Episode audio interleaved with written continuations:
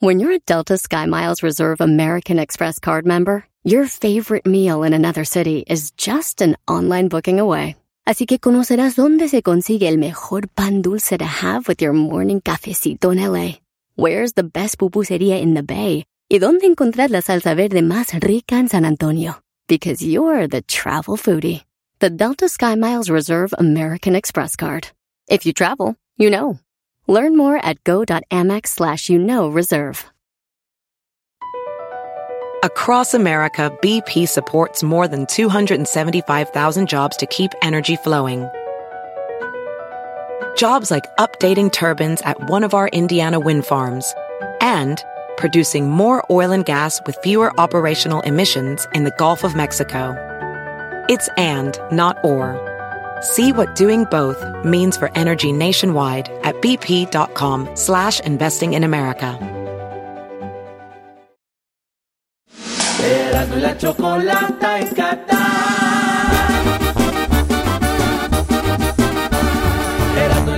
la el show más chido en el mundial.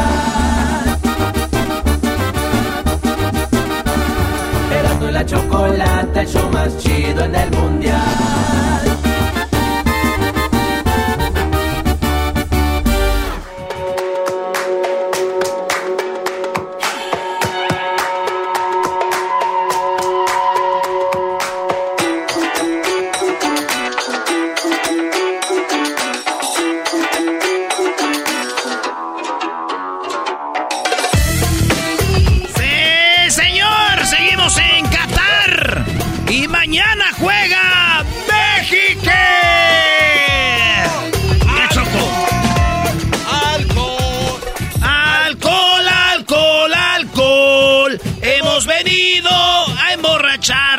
Emborracharnos. Ya verán ahí que, que bien.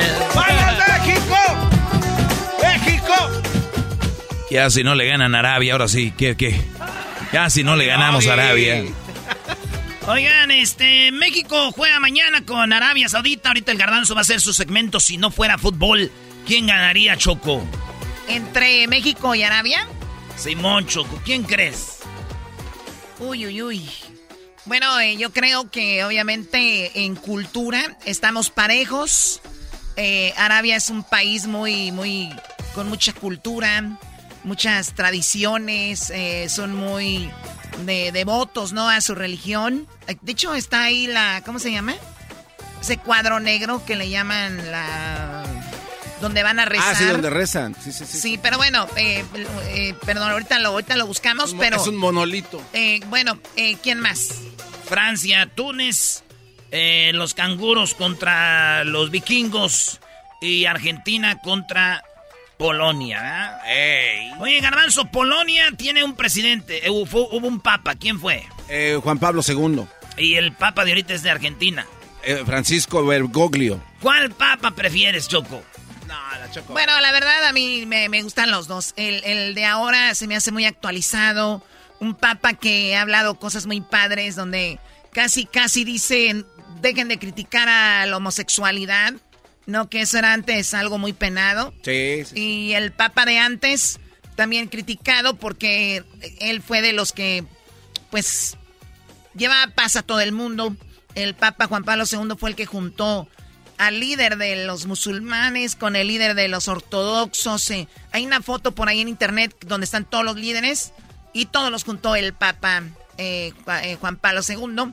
Bueno, así que no, no tengo uno favorito. Pero si ganara, yo creo que gana Polonia, ¿no? Porque el Papa Juan Pablo II es santo y Bergoglio todavía no. Todavía no, claro, muy O buen punto, Garbanzo, a pesar de la, la hora que es aquí. Y sabiendo que es el Garbanzo, Oh, pues. qué la- Nada, nada les gusta, me Oye. Choco, ¿tú sabías que de este, de estos que van a jugar mañana, que es este Francia y este Tú- y Túnez. entre Francia y Dinamarca, Choco, son los que pueden ir con México si México pasa al siguiente partido. A su mecha. Sí, güey. Ah, pues que nos echen a Francia, vamos por los buenos, los duros. Muy bien, Garbanzo, a ver, así rápido. Yo sé que tiene muchos datos, pero creo que entre México y Arabia lo que tienen en común es que eran muy grandes petroleros, ¿no? Este, bueno, eh, Arabia Saudita, pues es el número uno petrolero de todo el mundo, Choco. Pero hablando de, producto, ¿qué, importa Arabia Saudita de México? ¿Cómo que qué importa? Sí importa, güey. No, sí, güey. No, güey, dijo, ¿qué importa? ¿Qué le manda a México Arabia? Dice Arabia Saudita, ¿qué importa? Pues, va a jugar mañana. ¿Qué importa Arabia Saudita de México? Este, bueno, los principales importaciones de México a Arabia Saudita son tubos. Chorro de tubos. Pa, a ver, ¿México lleva tubos Arabia? Sí, sí, sí. Y no nada más tubos, Choco, también este, perfiles huecos. Uy. ¿Y sabes cuando acaban de descargar los trailers que dicen? Que ya estuvo. ¡Ya estuvo! Sí, sí, sí. Bueno, este, son esas como esto, como lo de los micrófonos, cosas así, estructuras huecas, es lo que manda México. ¿Y qué recibe México de Arabia Saudita? Bueno, este, vehículos de transporte de mercancías, ácido tedatíflico y también eh, gasolina, obviamente. A ver, pero ya la gasolina como tal. Sí, ya, ya. Sí, porque crudo no pueden, Choco, ya tienen. Acá todavía dos bocas, todavía. México ya tiene allá su crudo. Sí, sí, sí. Especialmente después del partido hay más crudo que nunca. Bueno, ahí está, eso es eh, para los dos países, Choco. Pero tú sabías estas palabras que tienen en común. A ver, Choco, tú sabes qué es esto. Te doy algunas. Aceite, almohada, baño, barrio, bata, bellota, chisme, alcohol, daga, diván, dante, eh, fakir, gabán, hazaña y hasta. O sea, son palabras eh, en español. Sí que tienen que, no me digas procedencia árabe, del idioma árabe. De hecho, son palabras árabes que fueron, empezar, se fueron implementando poco a poco al idioma castellano y por lo total que en México se usan muchas de esas palabras y, han sido algunas, eh, les han quitado una letrita, algún acentito por ahí, pero Choco, estas palabras se llaman arabismos. Es el idioma que se habla también en Arabia Saudita y en el arabismo dentro del idioma español que se usa en México hay cuatro mil arabismos que se usan diariamente. Usamos nosotros. Usamos nosotros. Tiene sentido, ¿no? A lo mejor es una palabra en árabe, Choco. a lo este, mejor. Ajá, sí, estás haciendo una alusión a Dios. Eh, bueno, sé que ojalá es una palabra. Ojalá también. Ojalá es, en realidad es ojalá. Acuérdate, Alá es ojalá es Dios quiera.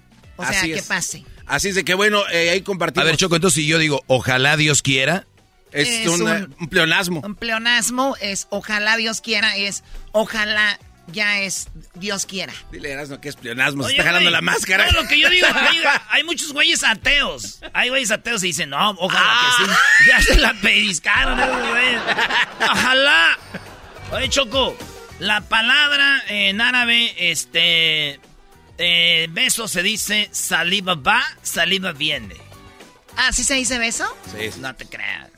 Oye, pero así rápido, Garbanzo, acuérdate que España fue el país más invadido por en toda la historia y ahí llegaron los árabes que ellos les llamaban los moros. Por eso cuando mucha gente ve que viene, imagínate Luis está en el cuarto con su novio y de repente van a llegar sus papás, dicen, "Hay moros en la costa." Era cuando llegaban estos árabes a España y les llamaban los moros. Rápido, obviamente dejaron el idioma ahí y el idioma después los españoles lo llevaron a Latinoamérica. Entonces por eso tenemos esto, esta conexión. Así es, Choco. Oye, usted no hizo el segmento, maestro. Usted se oye como más, como más seguro. Hoy no más. Eras, no cállate la boca. Cállate, estás borracho. Oye, Eras, no, hablando de que tú eres así, no tan borracho, ¿cómo se dice guaguis en, en árabe? Guaguis al baja mamá. Oye.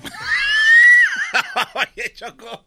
Este cuate se está a ver, o sea, eso de qué, qué onda, ya, ya, ya, garbanzo. Okay, El garbanzo tiene la culpa. No, no, ¿Cómo se dice sexo oral en árabe? No. Yo nomás digo que al bajat mamá. Oye, al otro, ese Luisito ya quiere regresar allá. dice, ay, aquí no anda nada de gusto. En Arabia Saudita, Choco, es el país árabe donde más camellos se venden. Se venden 100 camellos diariamente. ¿Y cómo le hacen para transportar los camellos? Llegan grúas en barcos, hay una grúa en un barco, llegan y los montan así como en unos chalequitos, les meten una camisita y los empiezan a cargar uno por uno para poderlos llevar a las personas que los ordenan, algo así como un Amazon de camellos. O sea, que, que a ver, mucha gente en, en Arabia tiene siempre... Oye, por cierto, Arabia está aquí. Sí, está en corto. Eh, Arabia es el...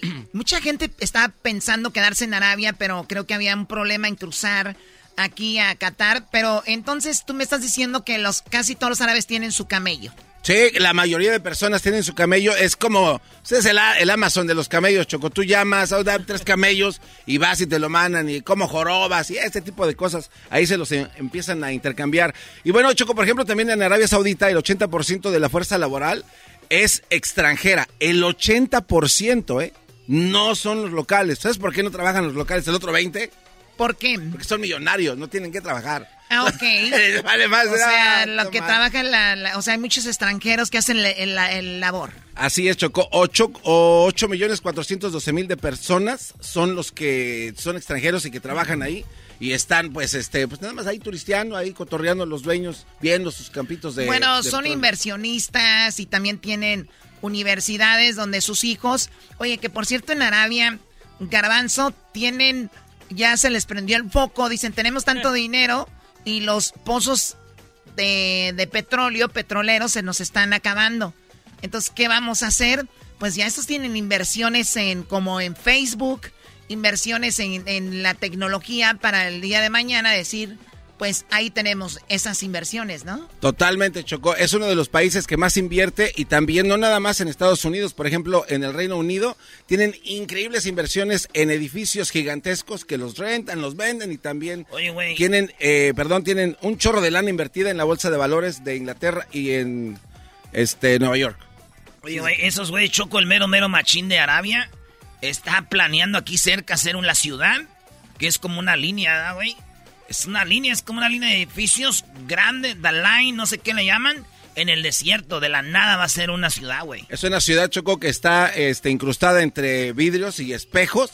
Esto para generar energía. Generar energía y reflejar el calor a, otra vez, a ahora sí que a su destino de donde viene, para que no se concentre adentro de esta eh, ciudad encapsulada que va a ayudar a su vez para que los viveros que van a construir dentro de esta ciudad o megaciudad puedan tener el nivel de humedad y calor necesario para que puedan crecer plantas y que la gente pueda vivir a gusto. Oye, Choco, este... perdón, Garbanzo. Sí. Tú sabes que, digo, aquí mientras estabas diciendo eso muy interesante, estoy viendo, porque a mí me dijeron algo y se me quedó, de que, porque mañana juega Australia contra Dinamarca. Así es. Si ustedes buscan en Google y pongan quién es el país con más camellos en el mundo es Australia. De hecho, dicen que fueron los que empezaron a llevar camellos a Arabia.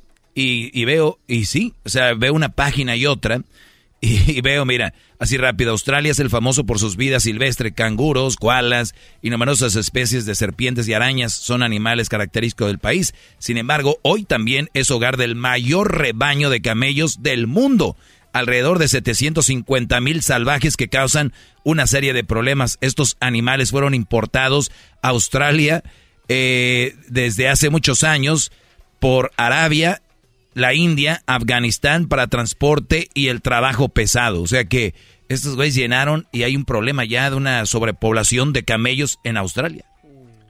Wow. Está cañón, está cañón. Oye, Choco, este, ¿tú te comprarías un camellín? Sería padre tener un camello. Bueno, oye, ¿Está caro? Eh, no sé, no sé qué tan caro sea. Este no, se vende. no, verás, no, vamos a continuar. Vamos a continuar. Cállate, Garbanzo, el otro día que te vio con, el, con tus leggings bien pegaditas, dijo que tenías una pata de camello enfrente. Oh, Como una pata de camello enfrente. No, yo no dije sí, dijo que el camel toe. Dijo, ah, era la Choco, su camel toe. No, Choco, ok, continuando con otro dato, Choco. Fíjate que en México qué también. tontos son, la verdad. Fíjate, Choco, que en México. Aquí, es una hora, tal vez que ustedes creen que ya saben qué hora es allá. O sea, la gente normal allá anda ahorita trabajando. La que la gente normal y la. y la gente anormal. A ver, muévete, Daniel. Ah. Oye, Choco, este, ¿tú sabes quién es Salvador Dalí? Tú tienes unas pinturas de este Dalí, de la India, ¿no? No, no, Salvador Dalí, este es de España. Este, este ah, cuate, el que, el que diseñó el, edificio de la Sagrada Familia, Choco. Él, es, él es el de la paleta, el de la paleta... Chupa. Chupa Chup. Chupa Chup. Claro. Sí, sí, sí. Pues este cuate un día llegó a México, Choco, y dijo, este, ¿sabes qué? La neta, este país está muy gacho. Visitó Arabia Saudita y le gustó. Pues, y, de hecho se inspiró en las dunas. Este cuate bien calmado. Este cuate se inspiró en las dunas Choco de Arabia Saudita y de los desiertos del Sahara, pues para poder crear algunas de sus figuras más famosas que están ahí en, Barcelona, donde se ven como que se están derritiendo los edificios. Y eso lo agarró de ese tipo de situaciones. Bueno, muy cerca de la boquería están estos edificios que las ventanas están así como, parece como de juguete. Ándale, así como que tienen así raro. ¿A poco ya han ido ahí ustedes? Eras no, o sea, a ver, ¿qué más, Daniel? Choco. Pero también por mí ese güey que va... Eh, sí, llegó Dalí, México se le hizo feo. Barcelona está muy bonito. Oye, Choco, entonces te cuento, un día llegó a México y dijo, la neta, ya no vuelvo a regresar a este, a este país. ¿En serio? Jamás, y nunca regresó. Nunca regresó. ¿Sabes por, por razón, México ha sido triste desde que él no volvió. Estúpido. ya son, ah, ya son dos. Ahora ya son dos.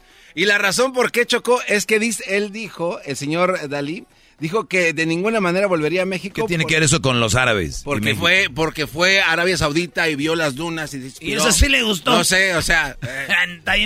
Eh, y, dijo que porque México era, era un país muy raro y tenía ideas muy extrañas. Y el único que podía tener ideas extrañas era él. Y por eso ya nunca regresó a pues México. Pues sí, le quedó grande el país, como dijo nuestra amiga Paquita, ¿no? ¿Quién dijo? Alicia Villarreal. Le quedó grande la yegua. Hoy no Al viejo pelón ese. A ver, ¿qué más? Oye, Choco, en Arabia Saudita. Eh,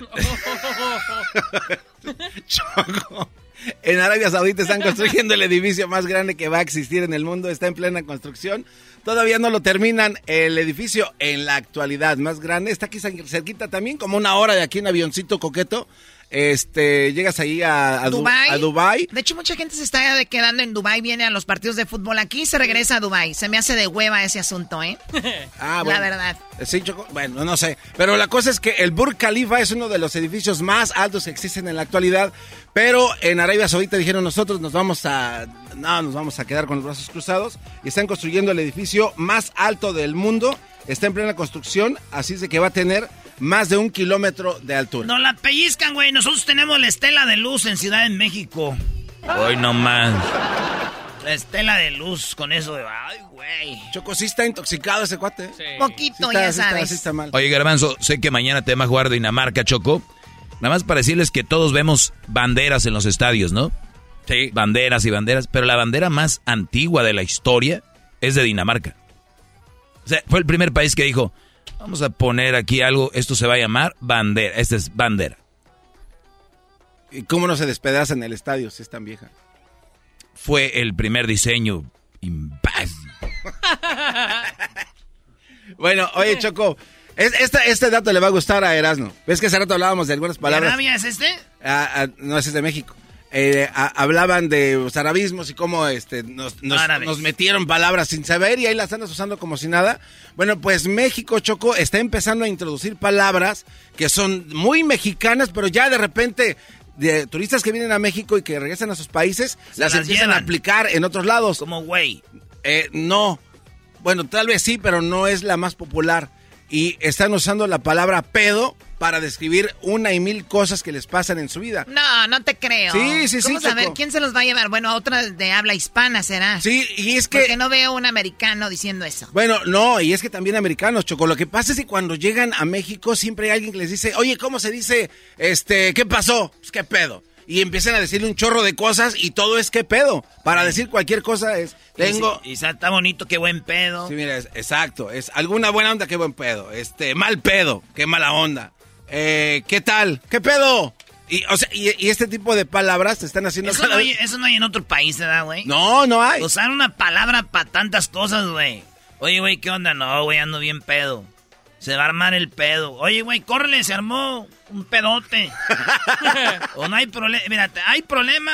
Hay pedo. Y si no hay problema. No hay pedo.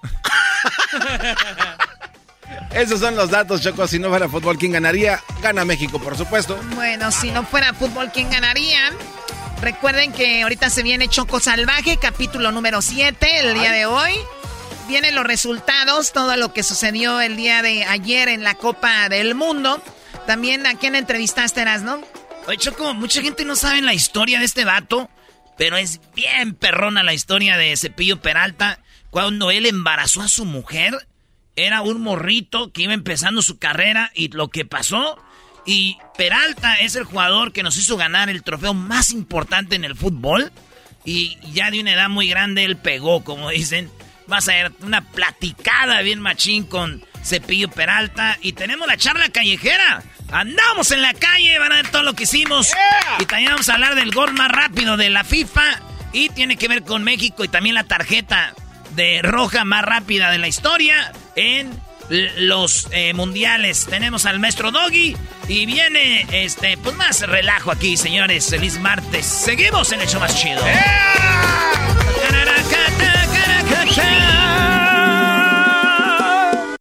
Erasmo la chocolata en Qatar. Erasmo la chocolata, el show más chido en el mundial. La chocolata, el show más chido en el mundial.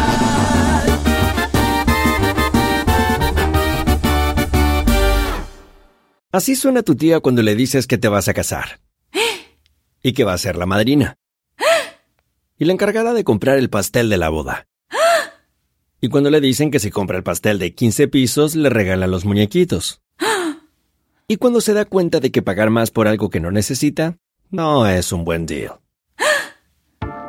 Pero no te preocupes porque no todos los deals son malos. En ATT, ella no necesita el plan más caro para obtener sus mejores ofertas en smartphones. Hasta en el nuevo Samsung Galaxy S24 Plus, ahora con Galaxy AI. Descubre cómo obtener el nuevo Samsung Galaxy S24 Plus con AI por cuenta nuestra con intercambio elegible. Conectar lo cambia todo. ATT. Las ofertas varían según el dispositivo. Están sujetas a cambios. La oferta del S24 Plus de 256 GB disponible por tiempo limitado, sujeto a términos y restricciones. Visita tt.com diagonal ES-US diagonal Samsung para más detalles. ¿La final de fútbol o las mejores alteraciones? ¿Tu primera cita o tus primeras herramientas para instalar frenos? ¿Ver la temporada completa de un nuevo show o los videos de reparaciones? Cuando eres fanático de los autos, la opción es obvia. Con más de 122 millones de piezas para consentir a tu carro favorito, puedes asegurar que tu carro siempre funcione perfectamente bien. Juegos de frenos, turbocargadores, luces LED, juegos de escape, defensas, racks para el techo o motores, ya sea que te guste la velocidad, la potencia o el estilo, eBay Motors tiene todo lo que necesitas para tu carro favorito. Además, a estos precios, quemas llanta y no dinero. Y con Guarantee Fit de eBay, te aseguras que la pieza quede perfectamente a tu carro a la primera o se devuelve tu dinero. Mantén vivo el espíritu de Ride or Die en ebaymotors.com Erasno y la Chocolata presentan Fútbol Hoy con las últimas noticias y todo acerca de la fiesta más grande del fútbol. Fútbol Hoy, traído a ti por Western Union. Baja la aplicación hoy. Señores, estamos aquí en vivo desde Qatar. Acaba de terminar, bueno, hace un ratito el partido de Estados Unidos contra Irán. Sufrió Irán. Estados Unidos no, porque siempre tuvo controlado el partido, se echó para atrás, metió Estados Unidos el gol, eh, lo metió Pulisic al 38 y desde ahí Irán pues la supo hacer, eh, tra- trajo a Estados Unidos con todo.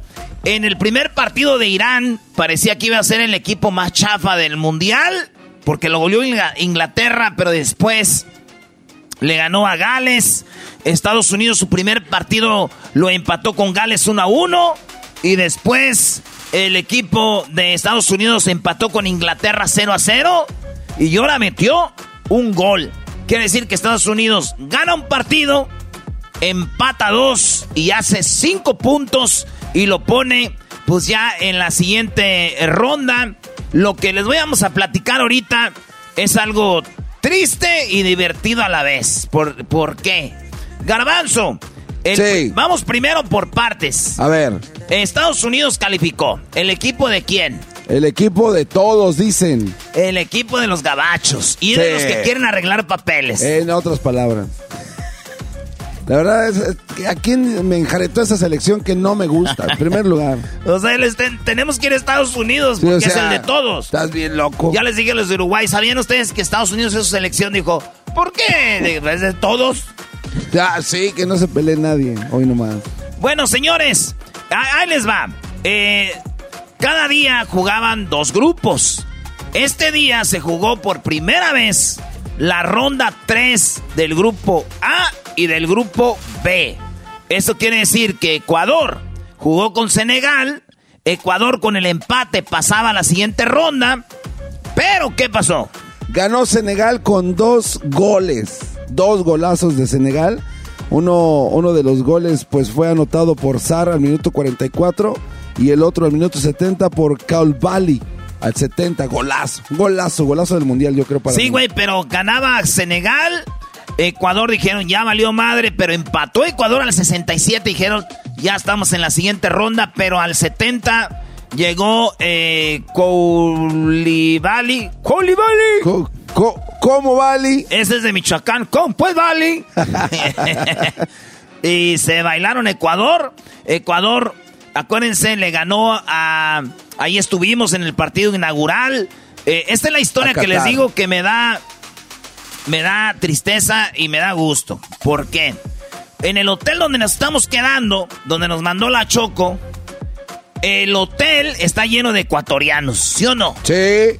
Y aquí en el hotel, cuando perdió, empató México el primer partido y ellos ganaron, dijeron, nos tocaban la espalda como diciendo, muy bien, va. No, hay problema, la otra, México la va a hacer, tranquilos. Segundo partido, perdemos con Argentina y ellos empatan con Holanda. Sí. No, hombre, o si vieran a los ecuatorianos aquí en el hotel, este, machín. Hoy en la mañana, hoy en la mañana, porque ustedes ven los partidos en la mañana hoy, pero en, eh, acá en Qatar los partidos son a las, fueron estos a las 7 de la noche y a las 10 de la noche. Tempranito la raza se va 3, 4 horas antes a los estadios. Estos vatos nos vieron, yo traigo la de México. Ah, esa es otra cosa, oigan. Es un chisme. Espérate, termina. Y no, espérame. Es que Garbanzo es parte de esos No, güeyes. no, no, yo voy a defender. No, no, no, no. ¿Para qué te vas? Porque yo aquí tengo mi ¿Cuál mira, güey? Nos están escuchando este radio. No, te estoy a ti demostrando. Mira, aquí está mi camisa. Y me la cambié porque tuvimos una junta importante hoy. Así es de que cállate. Ay, ay, ay. A mí no me cuentes. Y yo no tenía la junta. Sí, pero ¿Y qué camisa traigo? A ti no te dio tiempo de, cambiarte.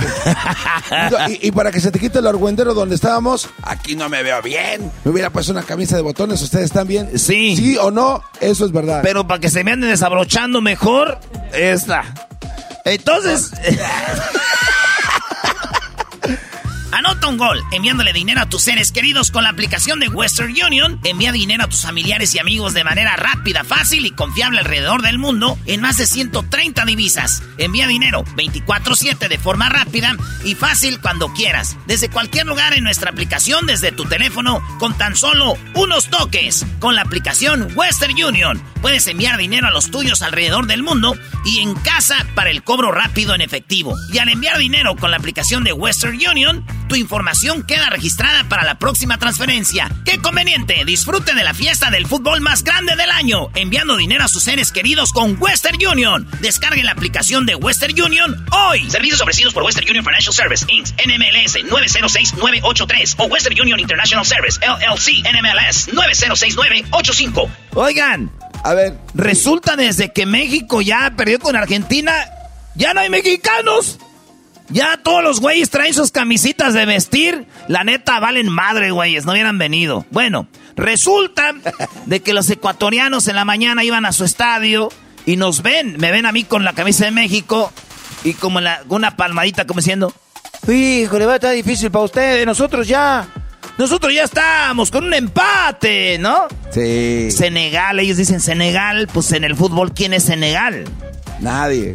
Resulta bueno, como nadie, güey, son los campeones de África. Bueno, ¿quiénes son? Es lo que ellos Mucha banda no, sabe. claro. Sí, como mucha banda no sabe quién es Serbia y nomás nos vamos por los que da. Pero bueno, estos vatos como que dijeron, pobrecitos mexicanos, ¿no? Hace rato que acabó el partido, Síndrome México. Ya no veo tantas camisas amarillas de Ecuador, ¿eh? Oye, estaba vacío donde estábamos. Se ven tristes, pero, pero ¿saben qué es lo más triste, banda? De que conocí al señor que les hizo los paquetes a los ecuatorianos, que les compró, pues, el que les hace los viajes, vuelos, todo, y me dice, ¿son de México? Sí. Dice, yo ahorita traigo una bronca porque estoy cambiando todos los vuelos de los ecuatorianos, traigo como 60, porque se van a quedar para la siguiente ronda, porque Ecuador, pues ya va a calificar. Fíjate, güey, lo que es la vida. Pues bueno, Ecuador eliminado, Senegal ganó, eso es poquito de lo que se vive aquí. Es normal, así es el fútbol. Ecuador se quedó y avanzó Senegal y avanzó Holanda del grupo A. Así es. Del grupo A, ¿por qué? Porque Holanda, Holanda hizo pues de las suyas, es, eh, ganó 2 a 0 a Qatar y Qatar es el primer equipo sede que pierde los tres partidos. Ese es histórico. Y, y esa es otra nota, cuando ganó Ecuador a Qatar en el partido inaugural, ellos dijeron, aquí venimos a romper todas las tradiciones porque es la primera vez en la historia de mundiales que el anfitrión pierde por primera vez y quién le quitó eso. Ecuador. Ecuador está prácticamente en semifinales. Sí, porque acuérdate que, México debutó en, eh, contra eh, Sudáfrica y empataron sí. en Sudáfrica. Y luego con Brasil en Brasil y empataron con Brasil. Eh, pero fíjate acá, el partido quedó 2-0. Eh, Pero bueno, señores, en esto fue en el grupo A. Holanda pasa con, con eh, siete puntos. Siete puntos, dos ganados, un empate. Así es. Y Senegal, pasa con seis. Seis porque le gana a Qatar. Así es. Y le gana a Ecuador.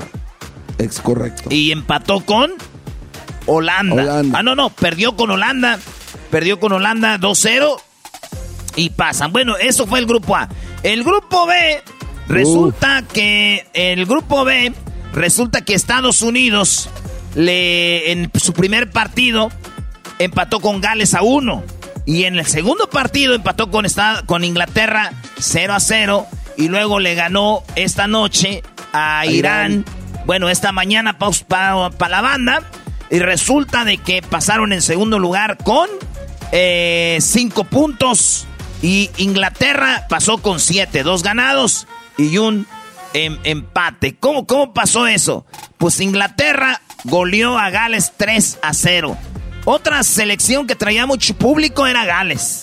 Muchísimo. Obviamente, pues por la presencia de Garrett Bell, que acababa de ganar el campeonato con su equipo local allá de Estados Ándale, Unidos. por eso, sí. No, no, no, pero. Eh, ganó el AFC, vamos ah, a No, no, no, pero había muchas personas también con la camiseta, la camiseta del AFC con el nombre de Garrett, así de que... Pues, Mentira, no le hagan caso a Eso, eso es verdad. Güey, a ver... Nomás tú y Aldo, el gordo. No, no, no, porque tú no le vas. Por eso quieres bloquearlo igual que tu equipo, el América. Gales, eh, señores, pues ahora sí que no valió madres. Y, así quedó. Señores, este charla mundialista eh, aquí los eh, desde Estados desde Estados de Estados Unidos, ¿no? No, güey, no seas borracho. Desde Qatar. Ando pedo. Desde Doha. pues así quedó, señores. Ya están dos grupos definidos. Ya están cuatro que están en, el, en la siguiente ronda. Holanda, Senegal, Inglaterra, Estados Unidos. Mañana, el grupo C y el grupo D. ¿Quién pasará? Ojalá que pase México. Hasta la vista. la en la chocolata, el show más chido en el mundial. Erasmo y la chocolata, el show más chido en el mundial.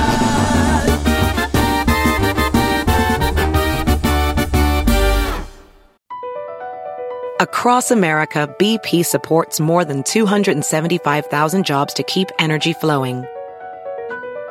Jobs like building grid-scale solar energy in Ohio and producing gas with fewer operational emissions in Texas. It's and, not or. See what doing both means for energy nationwide at bp.com slash investing in America. Price drop? Time to shop. Get to a Nordstrom Rack store today for first dibs on new markdowns. Now score even more, up to 70% off brands everyone loves at Nordstrom Rack. Denim, dresses, sneakers, tops, and more Plus, get genius deals on jackets, sweaters, and boots for the whole family. Shop your Nordstrom Rack store today and save up to 70% with new markdowns. But hurry, deals this great won't last. Choco salvaje, Choco salvaje. Choco salvaje mundial llega desde Qatar. A punto de empezar una historia más. No te la perderás porque las camas van a rechinar. Un episodio más. ¿Qué es lo que pasará? Choco salvaje mundial llega desde Qatar. Choco salvaje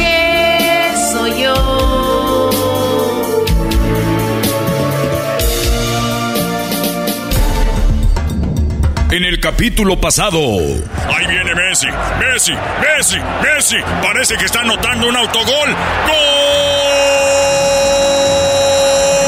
¿Pero qué pasa? Messi anota un autogol de último minuto y México gana 1-0. Argentina queda eliminado. Pero ¡qué locura!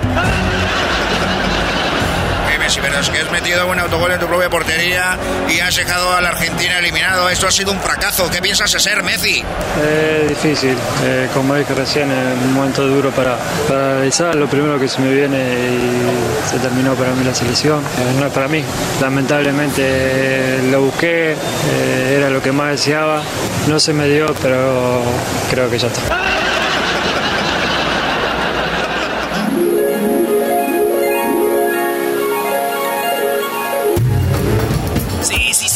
Compramos. Ya le mandamos el dinero a Mbappé para que no juegue el partido contra México. México ya dejó fuera a Argentina y ahora Francia. México está en el quinto partido y en cuartos de final. Esto es historia. Lo raro es que Mbappé no quiso jugar y nadie sabe por qué. Ya le mandamos el dinero a Neymar para que juegue mal y pierda Brasil. Erasno, ya le entregamos el dinero a Cristiano para que meta un autogol y nos haga dos penales. Señoras y señores, México deja fuera a Francia, a Brasil, ahora Portugal en semifinales. Pero ¿cómo es posible que el bicho haya hecho dos penales, CR7 y meta un autogol? Esto no huele, apesta raro. México está en la final de la Copa del Mundo. Choco salvaje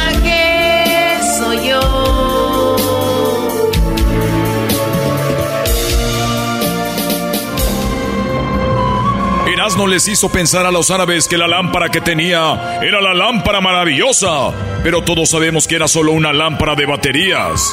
Será cuestión de días para que los árabes se den cuenta de la tranza. Pero Erasmo ya gastó mucho dinero sobornando a Messi, Mbappé, Neymar y Cristiano Ronaldo. Ahora México está en la final, pero ¿contra quién? Erasno, tenemos que tener cuidado con Cienfuegos y el mágico González. Más vale que los sobornes o dales popusas de por vida para que se vendan. Erasno, Brody. Es la final contra El Salvador. Tienes que comprar a Cienfuegos y el mágico González, pero que sea por una buena lana. Yo no sé quién sea ese Cienfuegos, pero como que a mí me gustaría estar con él para que me dé mucho calor. ¿Más? No manches, Luis. Oigan, El Salvador es una seleccioncilla. No trae nada. ¿Eh? ¿Para qué estamos ahí gastando dinero? A mí me vale, güey. Con Jorge Campos, Rafa Márquez, el poderoso Cadáver Valdés, el Cuchillo Herrera y el guapo del Picolín Palacios, los vamos a destrozar como Argentina, Francia, Brasil y a Portugal. Oigan, ¿y los jugadores de México saben que están ganando gracias a nosotros y nuestro dinero? ¡Nuestro dinero! ¡Oye, huevos! Ya, Nacos, ok, el dinero de Erasmo, pues. Tenemos grabaciones y videos, Choco, donde están aceptando los pagos. Así que esos videos y esas grabaciones se las tenemos que llevar a los jugadores de México para que de verdad nos crean y que gracias a nosotros, pues están en la final. Choco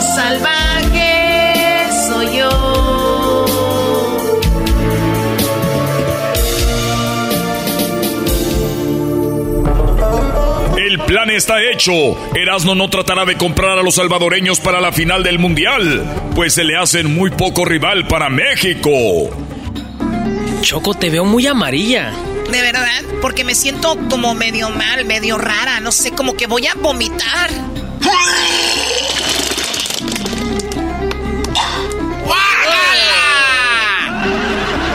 Tranquila, acuéstate aquí. Eh, ¿Qué crees que te esté pasando? No sé, Luis, la verdad es que no me ha bajado. Te dije que te tomara las pastillas del día siguiente. ¿Pastillas? Yo pensé que eran supositorios. ¡Estúpida! ¿Qué? Perdón, eh, es que me pones nervioso. Erasno, ayúdame. ¿Qué voy a hacer? Tú tienes mucho dinero. Choco Salvaje te llevaría a un hospital, pero ya sabes, ¿Qué les pasa a las mujeres que están embarazadas y no tienen esposo aquí en Qatar? Las leyes musulmanes dicen que te tienen que apedrar y te tienen que castigar.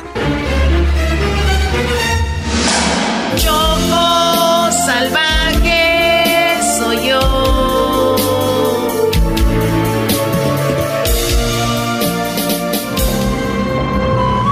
La final de la Copa del Mundo entre México y El Salvador en Qatar lleva ocho meses detenida por una investigación de fraude y de corrupción. Se sospecha de sobornos. Hasta que no se aclare no se jugará la final. Ahora Choco Salvaje está embarazada, pero está en problemas por no poder usar un hospital. ¿Dónde dará a luz? Y otra pregunta, ¿quién es el padre de ese bebé? Modo, Brodis, pero el bebé choco salvaje lo tiene que tener en el desierto, donde nadie la vea. Sí, hay que juntar como paja, ¿no? Sí, para que lo tengan un pesebre. Oh my god, me duele. ¿En un pesebre y sin saber quién es el padre? ya, déjenla en paz, vámonos de aquí. Por cierto, Erasno, los árabes ya te pidieron la lámpara. Muy pronto se darán cuenta que solo es una lámpara de baterías y, y no del genio. Tranquila, Choco. Esos árabes ya no pedirán la lámpara. ¿Por qué no, Doggy? ¿Por qué? Pues no sé, tuvieron un accidente.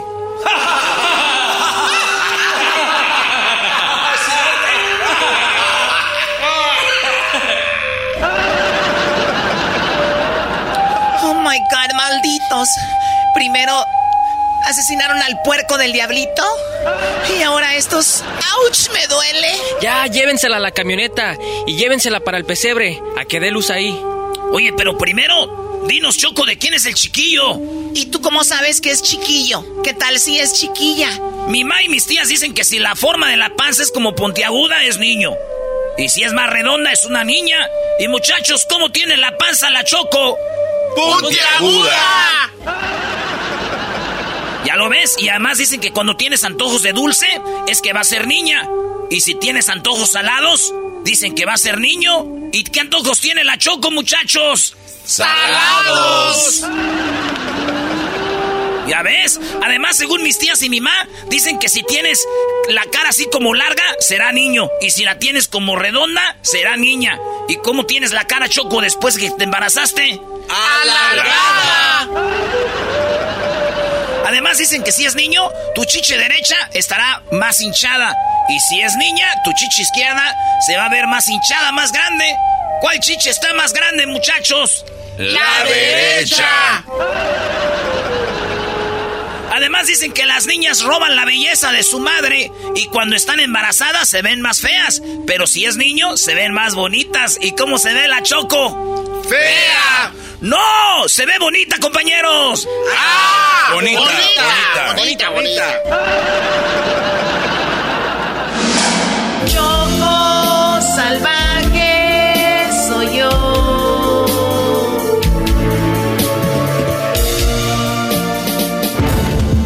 Todo parece que la Choco Salvaje tendrá un chiquillo y seguro lo tendrá en un pesebre, pero ¿quién es el padre de ese niño? Ya dinos la verdad, Choco, ¿de quién crees que sea ese niño? Wow, qué pena, la verdad, no sé. Eso me pasa por andar ahí de salvaje. Haz memoria, Choco Salvaje. Ok, wow, let me see. Mm, Con el piloto para conseguir el vuelo gratis para todos. Después, con el otro piloto cuando veníamos para Qatar para poder estar en primera clase. Y después con los policías al llegar porque pues que los perros aquí detectan a los gays y cuando vieron al garbanzo los perros se volvieron locos. Y pues me entregué a los policías. Recuerdo que eran dos. Después lo hice con el diablito, aunque fueron 10 segundos, pero igual no me estaba cuidando. Ah, y también fue con Edwin antes de eso. Después con el jeque que mandaron matar ustedes. Eh, eh, recuerde que fue un accidente, Choco. Por cierto, antes de irnos al pesebre, quiero decirles que a veces las embarazadas nos ponemos muy cachondas y pues, ven Edwin.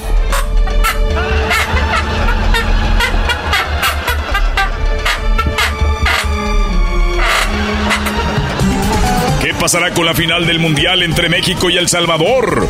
¿Cómo será el parto del chiquillo de la Choco Salvaje? ¿Edwin habrá empujado al niño? Choco Salvaje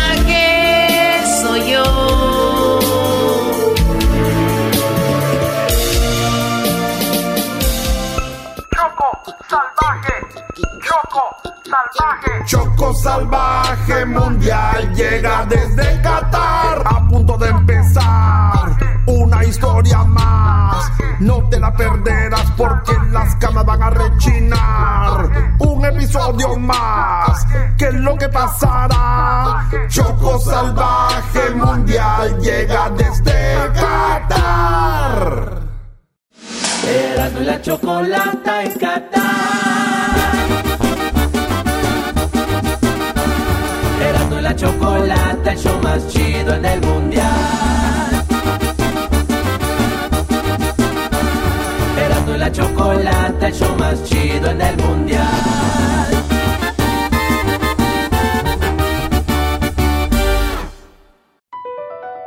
Across America, BP supports more than 275,000 jobs to keep energy flowing. Jobs like building grid scale solar energy in Ohio and producing gas with fewer operational emissions in Texas. It's and, not or. See what doing both means for energy nationwide at bp.com slash investing in America.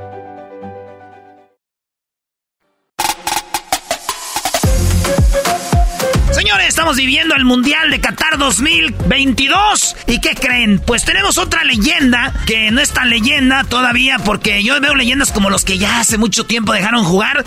Este vato se acaba de retirar, es un tipazo y además en la selección metió más de 206 goles, 86 asistencias en los clubes, metió, bueno, eh, con los clubes 206 goles en la selección 36. Este señor es un tipazo, eh, tuvo una carrera muy larga hasta que despegó me hagan de cuenta el garbanzo, que pues muchos años en radio ya hasta que ya está muy, pues ya muy ya está acá pegando. Y ustedes lo recuerdan, ya escucharon ahí riéndose él, lo van a recordar por dos goles muy chidos. Bueno, los de la final en Londres contra Brasil. Lo llega entonces el centro, remate y gol. ¡Gol de oro! ¡Gol de oro! ¡Gol de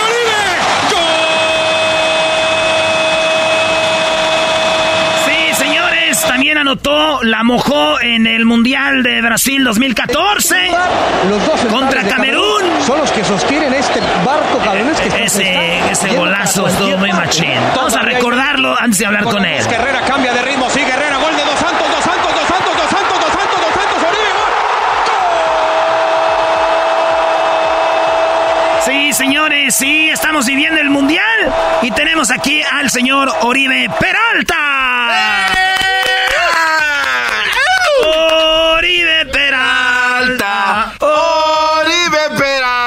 estás, Cepillo? Buenas tardes. ¿Qué pasó, Miradno? Buenas tardes, ¿cómo estás? Bien chido, oye, qué chido platicar contigo, tener aquí un vato que la mojó muchas veces, la metió muchas veces, yo creo lo sigues haciendo, pero ya fuera de, de la cancha. Cepillo, gracias por hablar con nosotros. Dices que fuiste ahorita a llevar a tu hija a la escuela. No, eh, vine a ver el entrenamiento de mi hija. Ah, qué chido, pues ahí está el cepillo, qué chido. Me imagino que los papás de, de ahí te andan ahí pidiendo fotos y todo eso, ya dicen, no, ya lo vemos todos los días. No, ya, ya, todos los días viene, todos los días ando aquí, ya para allá. Oye, ¿y qué cosas, eh, Cepillo? ¿Tú, eh, tú vienes desde abajo, le, le batallaste y ahorita digo que ah, ya tu hija, eh, colegio chido, acá ya más, más a gusto, todo gracias a tu carrera, ¿no? No, to- creo que, que todo gracias al, al esfuerzo, al haber luchado por un sueño también, al, al apoyo de mis papás, de mi esposa. Entonces, creo que es una conjunción de todo. Sí, Y tú eres mentalmente fuerte, güey. Te voy a decir por qué. Eh, se puede decir que muchos han dicho, mi carrera ya estuvo. Tú jugaste en el Morelia, jugaste en el León, no te fue tan bien como tú hubieras querido. Eh, jugaste hasta en el Monterrey. Bueno, tú ya acá estás igual que Jared Borghetti.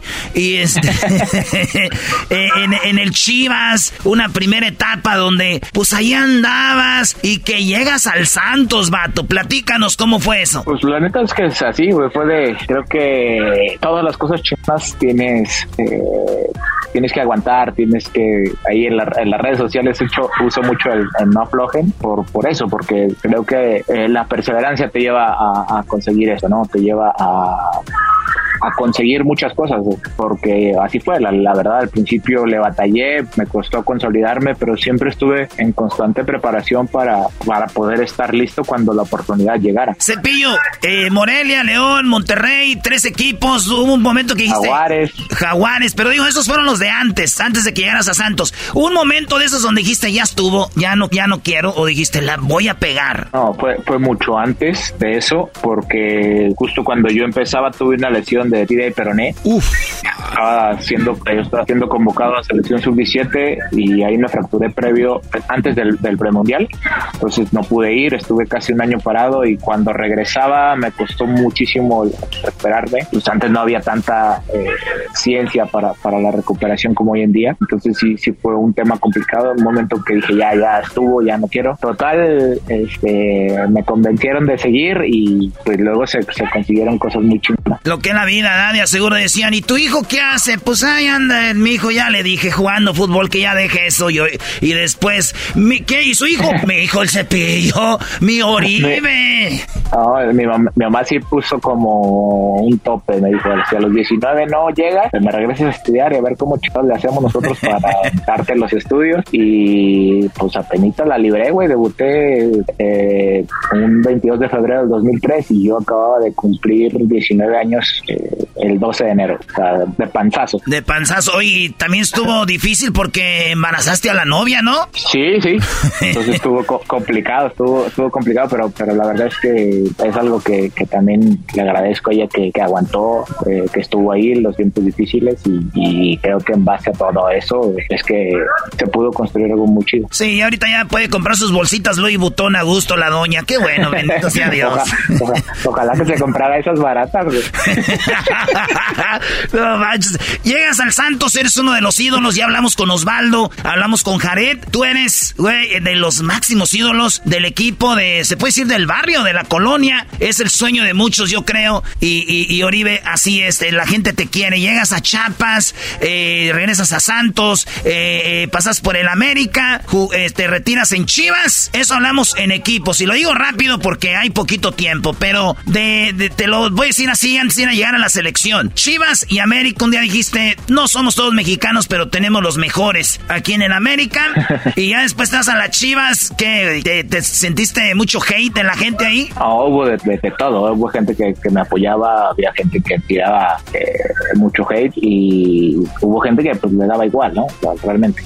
La verdad es que es que es eso, cuando tú estás convencido de hacer las cosas, creo que pues puedes atraer a, muchas personas que no van a confiar en ti, otras que sí, y otras que les va a dar igual lo que tú hagas. Sí, eh, conseguiste cuatro títulos de liga, eh, dos con el dos con el América y dos con Santos, ¿no? Correcto. Eh, el, ascenso de León, mucha gente no sabe, tú estabas jugando con quién, con, con quién era aquí. Oh, perdimos el ascenso contra Dorados, la primera, con la que yo estuve, después de ahí me voy a Monterrey, pero perdimos el ascenso, ganamos el campeonato de la liga y luego jugamos el ascenso contra Dorados y lo perdimos. Ay, ay, ay, bueno, la Copa MX con el América, ganaste de todo ahí y luego vamos. Dos con Champions con el América también. Dos con Champions cuando según Tigres era el equipo de la década, el América lo ponía en su lugar, diría el Tuca. naturalmente, Cepillo Peralta, un jugador muy peligroso, pero... con, el con el Tuca de entrenador le ganamos con la selección del pase a las confederaciones a Estados Unidos. Tú estabas ahí en el Coliseo Coliseo, donde mete el gol Pablo Aguilar. Ajá, yo metí el, el, 2 a, el 2 a 1. Tú metiste el 2 a 1. Has metido goles muy chidos, los de Londres. Ahora sí vamos ahí. Te llevan a la selección. Mucha gente no sabe, pero también fuiste campeón con la selección en el 2011 en los Juegos Panamericanos, Cepillo. También, también me llevaron, o sea, el profe Tena, que lo había tenido en Chiapas, me conocía y pues me llevó, creyó que, que podría funcionar y pues sí. Sí, eh, fuiste el goleador con seis goles. Sí, me fue muy bien, la verdad, pero, pero todo es trabajo de, de, de equipo. Me tocaba a mí porque estaba más cerca de, de, la portería, pero al final de cuentas es trabajo en equipo. O sea, no puedes, como futbolista, como delantero, no puedes eh, echarte, echarte esa... Qué humilde eres, güey. Qué flores, humilde eres, flores, güey. porque es la verdad. No, pero también ha habido muchos y no han hecho eso. Cepillo, entonces, fíjate, aquí es donde viene todo lo chido, porque entonces Tena te conoció en Jaguares. Sí. Entonces ahí dijo, ay, mi, ay, mi niño, le que lo lleva a la selección 2011. Goleador dijo, me respondiste, güey. Ahora te voy a llevar a los Olímpicos y que te llevan a los Olímpicos en el 2012. ¿Qué, qué tal ahí? La verdad, al, al, principio complicado porque pues, yo venía de una lesión en, en, la final de Santos, me había lesionado y llegué pues, para tomar ritmo a la, a la, a la concentración de, de, la selección y luego fuimos con los partidos amistosos que no nos fue tan bien y ya en el, en el, en el torneo en sí, en, en los oficiales comenzamos tambaleantes, empatamos el primero, pero después ya el equipo se como que se y, y, y, pues ganamos de, de, ahí, ganamos todo. Ganarle a Brasil en la semifinal, ¿a quién le ganaron antes de ganar la medalla de oro? A Holanda, Japón. a Japón. Japón. Fue a Japón, mete los dos goles contra Brasil, el mejor equipo de en selecciones del mundo. Eh, ganar una medalla de oro es el sueño de muchos. Es como un sueño, yo creo, Cepillo, ¿no? Ese, ese, esa final. Sí, la verdad es que o sea, como aficionado del fútbol y soñador de, de, de un país, siempre sueñas con esos momentos tan lindos y te pongan a Brasil en una final. Ah, creo que a cualquiera de los que estuvimos ahí, si nos hubieran dicho desde chiquitines que vamos a jugar una final por una eh, medalla de oro contra Brasil y que ganamos, a cualquiera dice, no, no, no te creo nada, pero sí. pues así fue, pues, me, mejor que en sueños, creo yo. Sí, yo creo que si vas a Londres, vienes en el avión y hay alguien que no haya visto nada y les dice, ¿de dónde vienes? Oh, venimos de Londres. Oh, ¿qué tal? Fuimos a ver México y ganó la medalla de oro. Oh, de veras, ¿contra quién? Le ganamos a Brasil. Ah, qué tajara, no es cierto. pero es lo, es lo chido, Cepillo, pero fíjate, tú debutaste en la selección contra Argentina, güey. ¿Tu debut cómo les fue? Eh, la verdad no me acuerdo, creo que perdimos 2 a 1, no me acuerdo. Dos, 2005 y... Cinco. Y en el 2011 marcas tu primer gol contra Estados Unidos. Sí. ¿Cómo fue el primer gol con la selección grande? Muy, muy chido.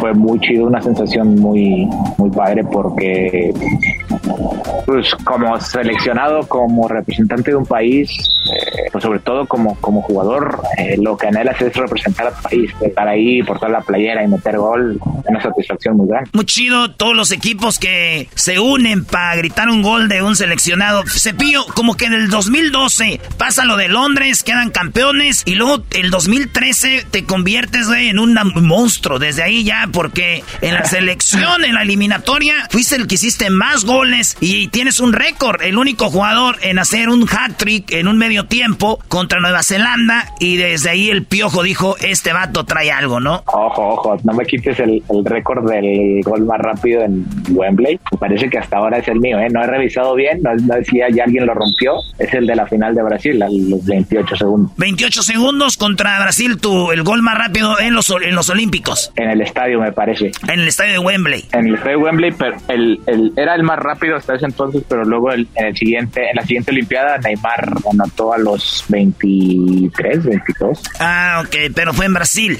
Sí. Sí, eh, yo creo que tu mujer dijo, ay, mi esposo tan rápido siempre. Ahí... Oye, pero entonces tienes esos récords, Cepillo. Sí, no, pero al final, no, te digo, no es tan importante sin el colectivo, porque lo quieras ver o no, y tú como, aparte como un atleta que te digas, como un boxeador, por ejemplo, un tenista, un golfista, necesitas de un equipo alrededor, siempre tienes que estar rodeado de alguien que te haga, que te haga fuerte. Sí, y que, y que crean ti, entonces ya te juegas en lo que fue, ya vamos a llegar a lo que es el Mundial Cepillo, pues ya te echaste a la bolsa al piojo también, con esas actuaciones, y llegó el día de, pues antes del Mundial, quiero que me platiques porque estamos viviendo el Mundial, Cepillo. Eh, cuando el técnico da la convocatoria, güey, ¿tú ya te sentías seguro o dijiste, Dios mío, puedo quedar fuera porque esto nomás era un repechaje, viene la buena del Mundial? ¿Cómo fue? Sí, había sido convocado eh, casi en todas las eh, eliminatorias. En algunas no porque estaba lesionado y, después empecé a estar constantemente en las listas y la verdad es que después del, del, del repechaje sí me sentí tranquilo, pero también entendía que tenía que mantener ese ritmo en el torneo siguiente para llegar eh, pues a tope al mundial, porque creo que si, si no lo mantenía de esa manera, si no mantenía el ritmo, era muy probable que sí me llevaran, pero que no jugara. Que no jugaras, porque acuérdate en ese tiempo el delantero que andaba con todo era el Chicharito y, estaba jugando, estaba en su momento, el Chicharito estaba en su prime, eh, un, un, vato en el Manchester eh, y otro vato jugando en el, en el Santos, pues y, aquel metiendo goles en Europa, tú metiendo goles en México, decía, no es lo mismo, dijiste, ni madres, me voy a poner las pilas y, así fue. Creo que eh, eso es lo que, lo que hace a un equipo, ¿no? La competencia que hay, creo que, la competencia leal de decir, güey, pues el que sea mejor es el que va a jugar y, apoyar al que está jugando en el momento. Sí, porque, a ver, tú también, güey, eh, estamos viendo, tienes muchas asistencias, no eres el jugador goleador, porque eso también ven los, los técnicos, ¿no? Que dicen, ay, Chicharito mete muchos goles, pero güey, es un mundial, hay que bajar, hay que también crear, hay que hacer fútbol, y eso mucha gente no lo ve, y eso por eso el piojo, ¿tú crees que le ganaste al Chicharito en eso? Eh, pues sí, yo, yo creo que sí, porque ya conocí a Miguel, lo, había tenido entrenador en Monterrey, este, y había convivido con él anteriormente, entonces él, él sabía de, las cualidades o de lo que yo le podía aportar, eh, entonces creo que también influyó eso. Ah, ok, entonces el piojo ya te había dirigido, ¿qué te dijo? No, nosotros somos enganchados, metidos los muchachos. Tú no te preocupes, Cepillo, te voy a meter, cabrón. Y ahí le respondiste, machín, debutas contra eh, Camerún, primer partido del Mundial del 2014 y que metes tu gol. Sí, la verdad es que si me dieran a escoger entre los goles de la Olimpiada y ese, mil veces ese es más importante para mí. ¿Neta? sí, porque, o sea, imagínate que tú sueñas con algo desde niño, desde que te enamoras del fútbol, güey, y es jugar en un mundial y meter gol. O sea, esa sensación, pues creo que son muy pocos las, los que la pueden vivir. Sí, porque los expertos del fútbol dicen que lo más grande que ha conseguido México es la medalla de oro. Entonces tú dices, pues será muy chido, me lo viví al máximo, pero poquitito ahí arriba está mi gol contra Camerún por ser una Copa del Mundo y luego en Brasil, ¿no? Sí, no, o sea, la verdad es que creo que, que, cada, eh, digamos, de generación tiene, tiene sus, sus momentos de, de, inspiración. Por ejemplo, a mí lo que me inspiró también fue el, ver a México ganando una Copa Confederaciones contra Brasil donde estaba Cuauhtémoc, estaba Rafa, Campos, estaba, Campos, entonces era, era, una selección muy chida y, que te hizo soñar y que te hacía desear ser tú quien que también tuviera esa posibilidad de ganar. Qué chido, entonces me estás diciendo, Cepillo, que ahorita los que están en la selección son un ejemplo para muchos niños que están soñando, que están viendo el mundial y que dicen, yo quiero ser como ustedes, güey. Eh, eh, eh, o sea, que hay muchas razones por las cuales en un mundial te partes la madre, ¿no? Sí, sí, sí, sin duda lo principal es, es porque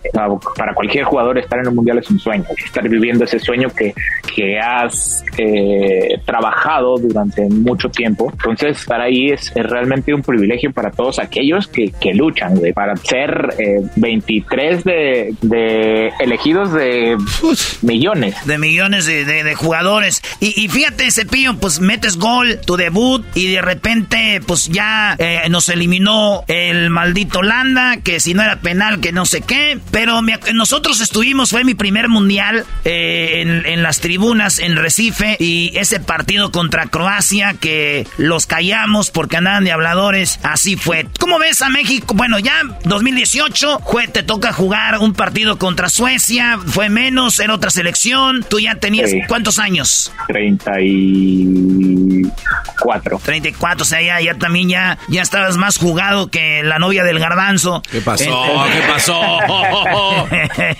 Señores, no se muevan porque alguien que la ha hecho muy bien, ya están escuchando toda historia, nos va a platicar de cómo ve él a la selección mexicana de fútbol. Regresando, no se lo pierda.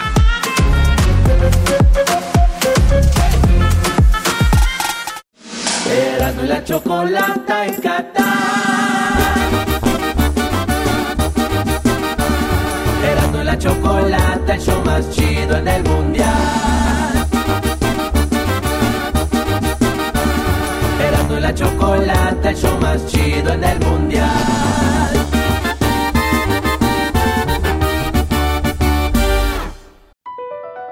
BP added more than $70 billion to the U.S. economy in 2022. Investments like acquiring America's largest biogas producer, Archaea Energy, and starting up new infrastructure in the Gulf of Mexico. It's and, not or. See what doing both means for energy nationwide at bp.com slash investing in America.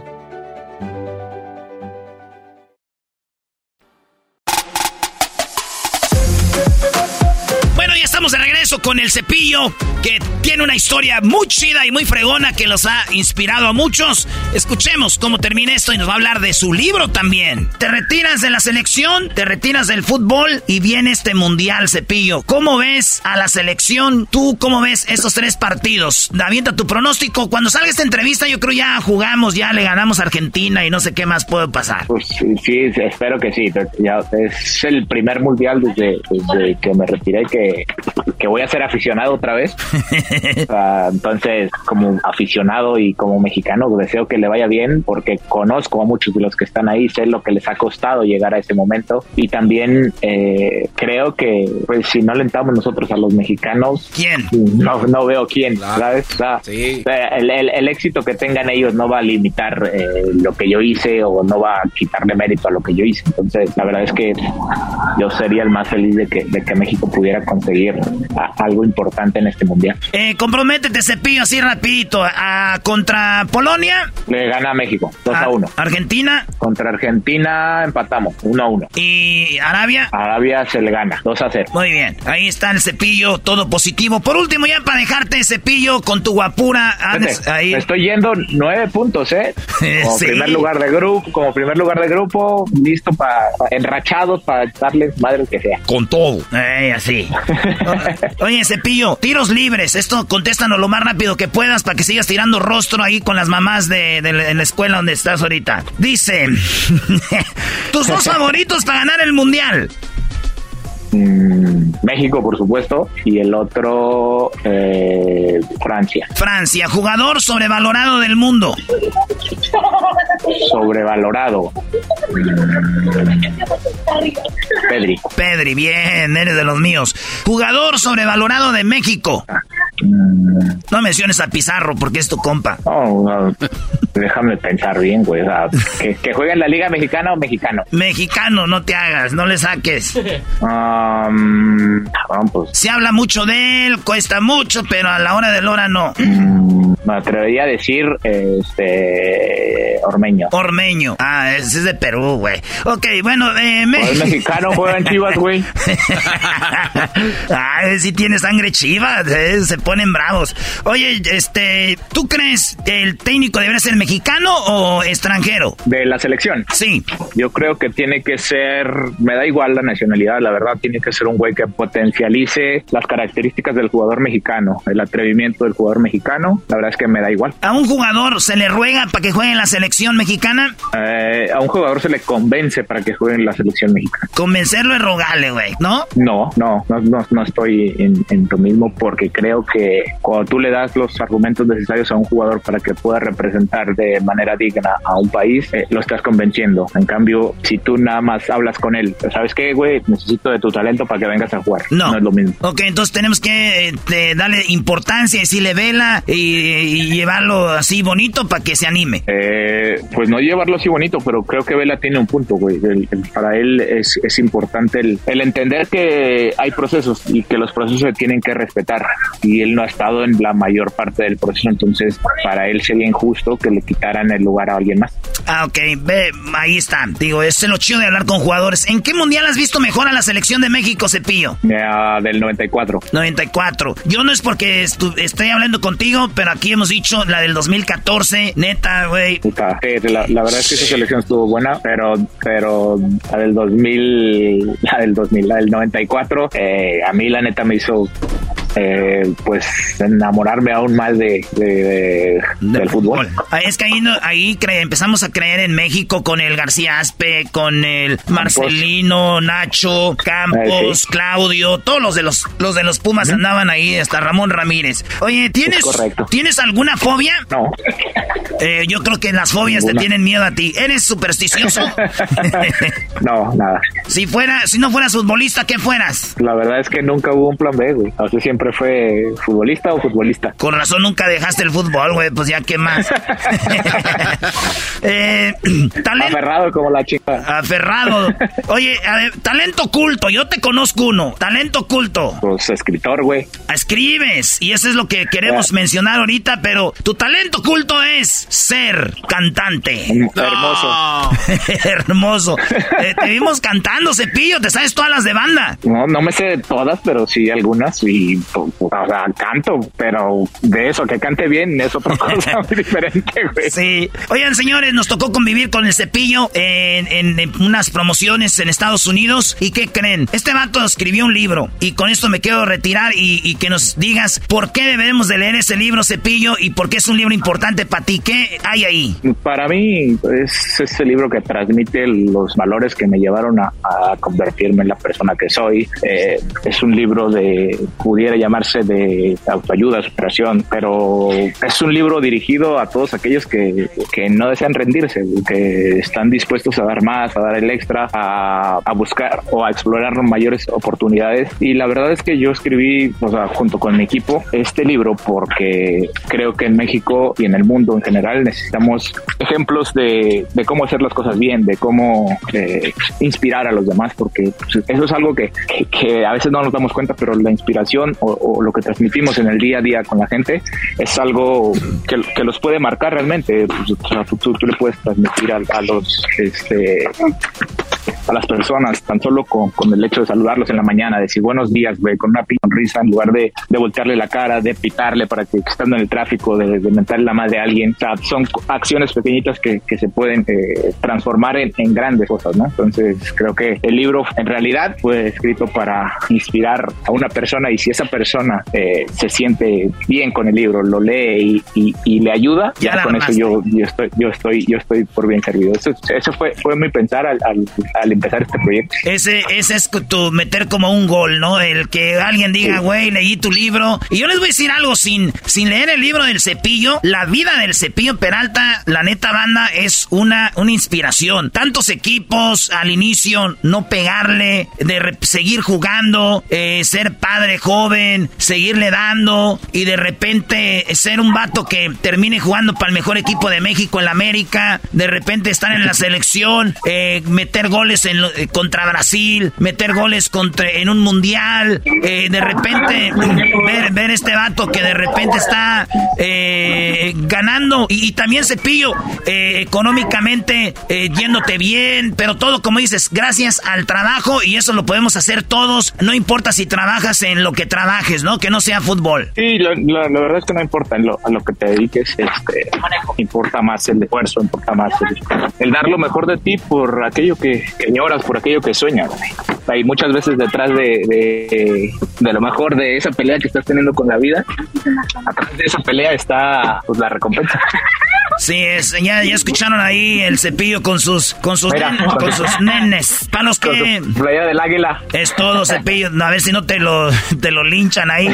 Oye, el, el cepillo anda con sus con su familia. Los que van a ver este video es una es una entrevista por Zoom también. Cepillo, por último, me gustó cómo te retiraste, güey, tu último mensaje. Nadie ha hecho eso. Le hiciste un homenaje a el balón o un poema, ¿no? Le dijiste, ay, balón, ya me voy, ahí te veo al rato, güey. te gustó, te gustó. Sí, sí, La, verdad es que fue algo muy, muy chido, porque al final de cuentas, eh, eh, estar ligado a ese balón me hizo eh, convertirme en la persona o en el jugador que, que, fui.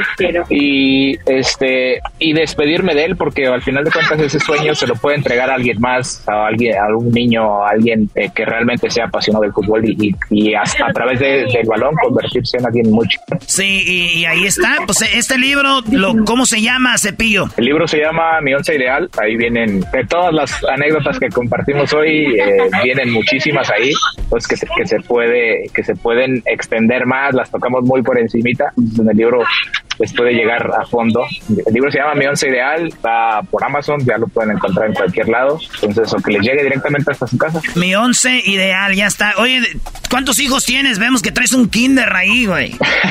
Tengo tres. y el más morrito es el más desmadroso, el de la América. Te hablan que si eres el más desmadroso. que sí.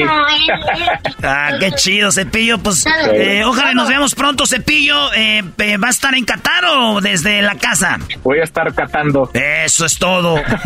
Tequila. Señores, él es Oribe Peralta, toda una leyenda con la selección y en el de la Liga MX. Gracias, Cepillo. Hasta pronto. Gracias, Erasmo. Nos vemos pronto. Hasta luego. Abrazo.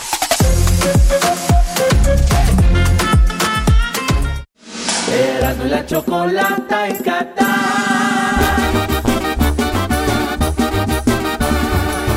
La chocolata, el show más chido en el mundial. Erasmo y la chocolata, el show más chido en el mundial.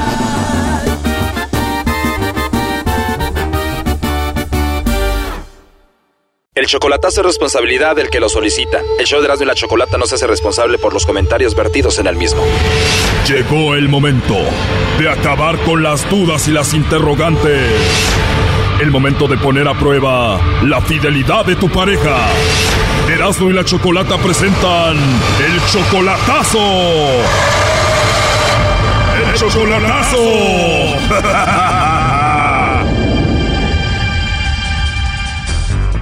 Esta es la tercera parte del chocolatazo a Durango. José, 50 años. Abigail, solo 25. Este hombre va a quedar en la calle por todo el dinero que le ha sacado a Abigail. Le hicimos el chocolatazo y esto es lo que pasó en la primera y segunda parte. Escuchemos. A veces ha, llegado el, el- el día que le mando hasta dos veces por semana. Oh, no. Yo le estoy pagando la renta, según me dijo ella, que eran 1.800 pesos mexicanos. Oye, no, pues esta mujer te va a dejar en la calle. Exactamente, Choco. Dice que la sacó de trabajar desde que la conoció y además reconoce que él es un tonto por eso. Desde que yo la conozco, yo no la dejé trabajar. La verdad, es uno tonto, es un pendejo uno.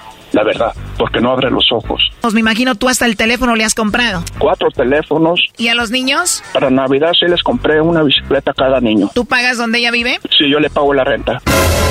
Pero eso no era todo, había más. Ahí va, ahí va lo, lo más peor, Choco.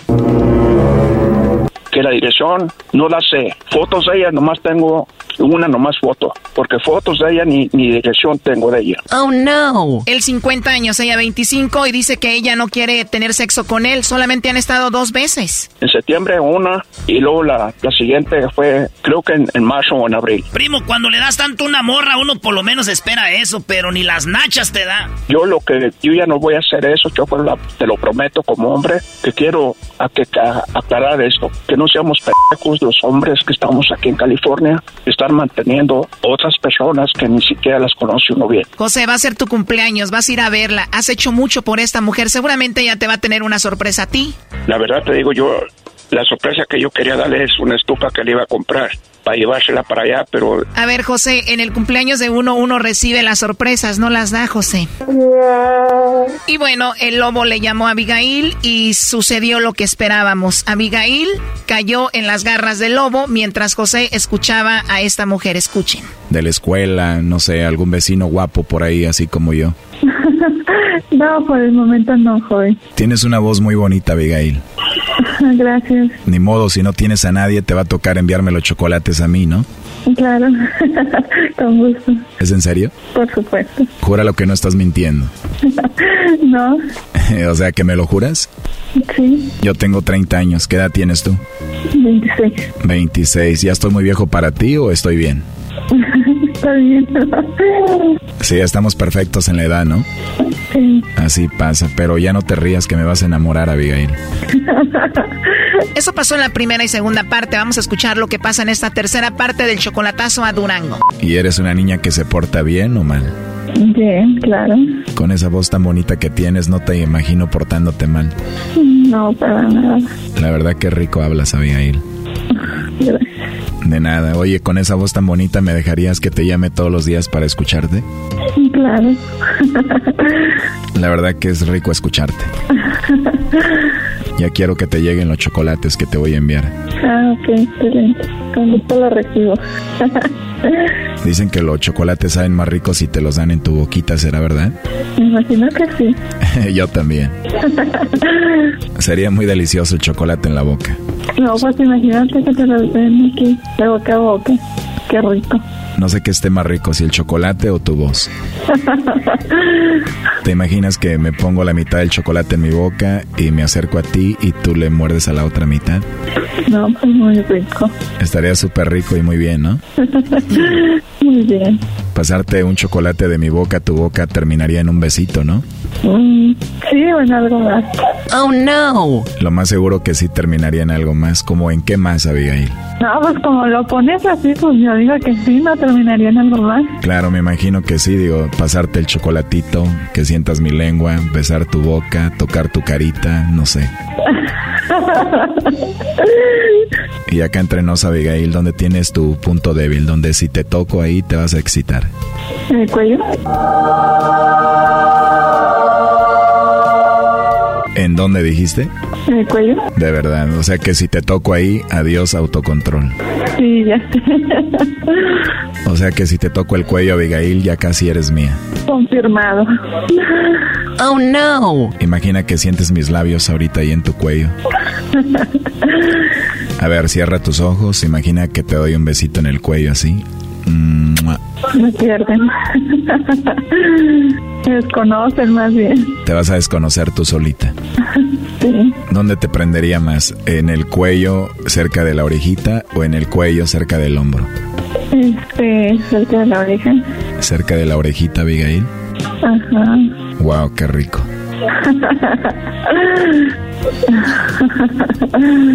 En lugar de mandarte los chocolates, creo que te los voy a llevar. Ok. ¿Y cómo eres físicamente, Abigail? ¿Cómo sabes? Este, pues, no, no te mando una foto. Bueno, pero que sea una foto sexy. Pero primero dime, a ver, ¿eres alta o bajita? Pues mido unos 64, soy, bueno, soy morena.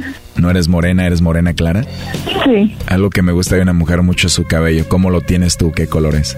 lo tengo largo, negro. Wow, de verdad, es como me gusta. Me jura que así lo tienes. Te lo juro. ¿Y lo tienes chinito o lacio? Lacio. Wow, Abigail, ¿sabes qué? Ahorita voy para allá contigo a verte. Ok, aquí te espero. La verdad sí me animo, ¿eh? Oye, ¿y tus ojos cómo son? Mm, Café, claro. Oye, entonces me mandas una foto ahí al WhatsApp, pero, pero que no esté muy sexy, ¿eh? O solo mandar puras de esas. Disculpa. no te creas. Oh, no. Híjole, pues ni modo, me tengo que aguantar. Te aguantas. No, no es cierto. Ahora me voy a aguantar con tus fotos sexys que me vas a mandar al WhatsApp. ya sé. Oye, Abigail, estamos hablando como si ya nos conociéramos, ¿no? sí, ya sé. La verdad que tengo suerte de encontrarte hoy, una mujer con una voz tan hermosa, Abigail.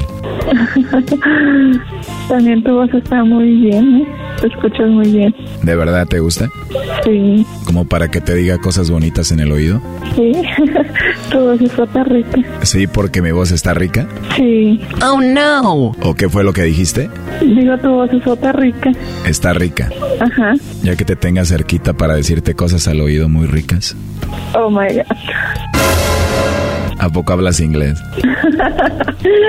Un poco, no mucho. Algunas cosas. ¿De dónde eres? Estoy en la Ciudad de México. Oh, muy bien. Oh, estamos lejos. Bueno, tú estás en Durango, más o menos. Oye, si tuvieras que viajar, ¿te gustaría que fuéramos como aquí a la ciudad o te gustaría ir al mar? Este, sí, al mar. ¿Te gustaría que te lleve al mar? Sí. Ya que hablemos y tengamos más confianza igual y podemos ir a algún lugar, ¿no? Mm, Claro que sí. Sería bonito verte de pronto en persona. ¿No estás casado tú? No estoy casado, pero si estuviera casado me divorciaba por ti. Ajá, ok. ¿Tienes hijos? Sí tengo, ¿tú tienes? Sí, dos niñas. Me parece bien, Abigail, eso te hace una mujer más madura. Tengo que. Mis hijos están con su mamá en Estados Unidos, eh, están muy bien, tenemos buena relación, los visito, me visitan. Y yo aquí, pues, como quien dice, soltero, ¿no? Y sin compromiso. ya sé. No, pues qué bueno que están bien. Así es, pero aquí tus hijas pueden ser mis hijas, ¿no? Claro. Este chocolatazo continúa y se pone de lo peor para José. Aquí un adelanto. Podemos pasar un fin de semana juntos, viernes, sábado y domingo, y ya te regresas el lunes. Sí, está bien. Te voy a robar, Abigail. Bueno. Eso me he hecho. ¿Me vas a dejar que te robe un fin de semana? Claro. Oh, no. O tú vas a terminar robándome a mí, ¿no? Esto fue el chocolatazo. ¿Y tú te vas a quedar con la duda? Márcanos 1 triple 874 2656. 1 triple 874 2656. Erasno y la chocolata. Erasno y la chocolata en Qatar.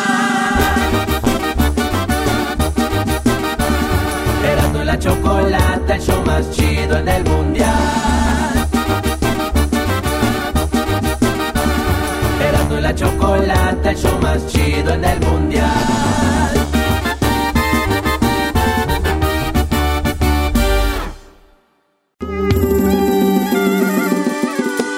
Erasmo y la chocolata en.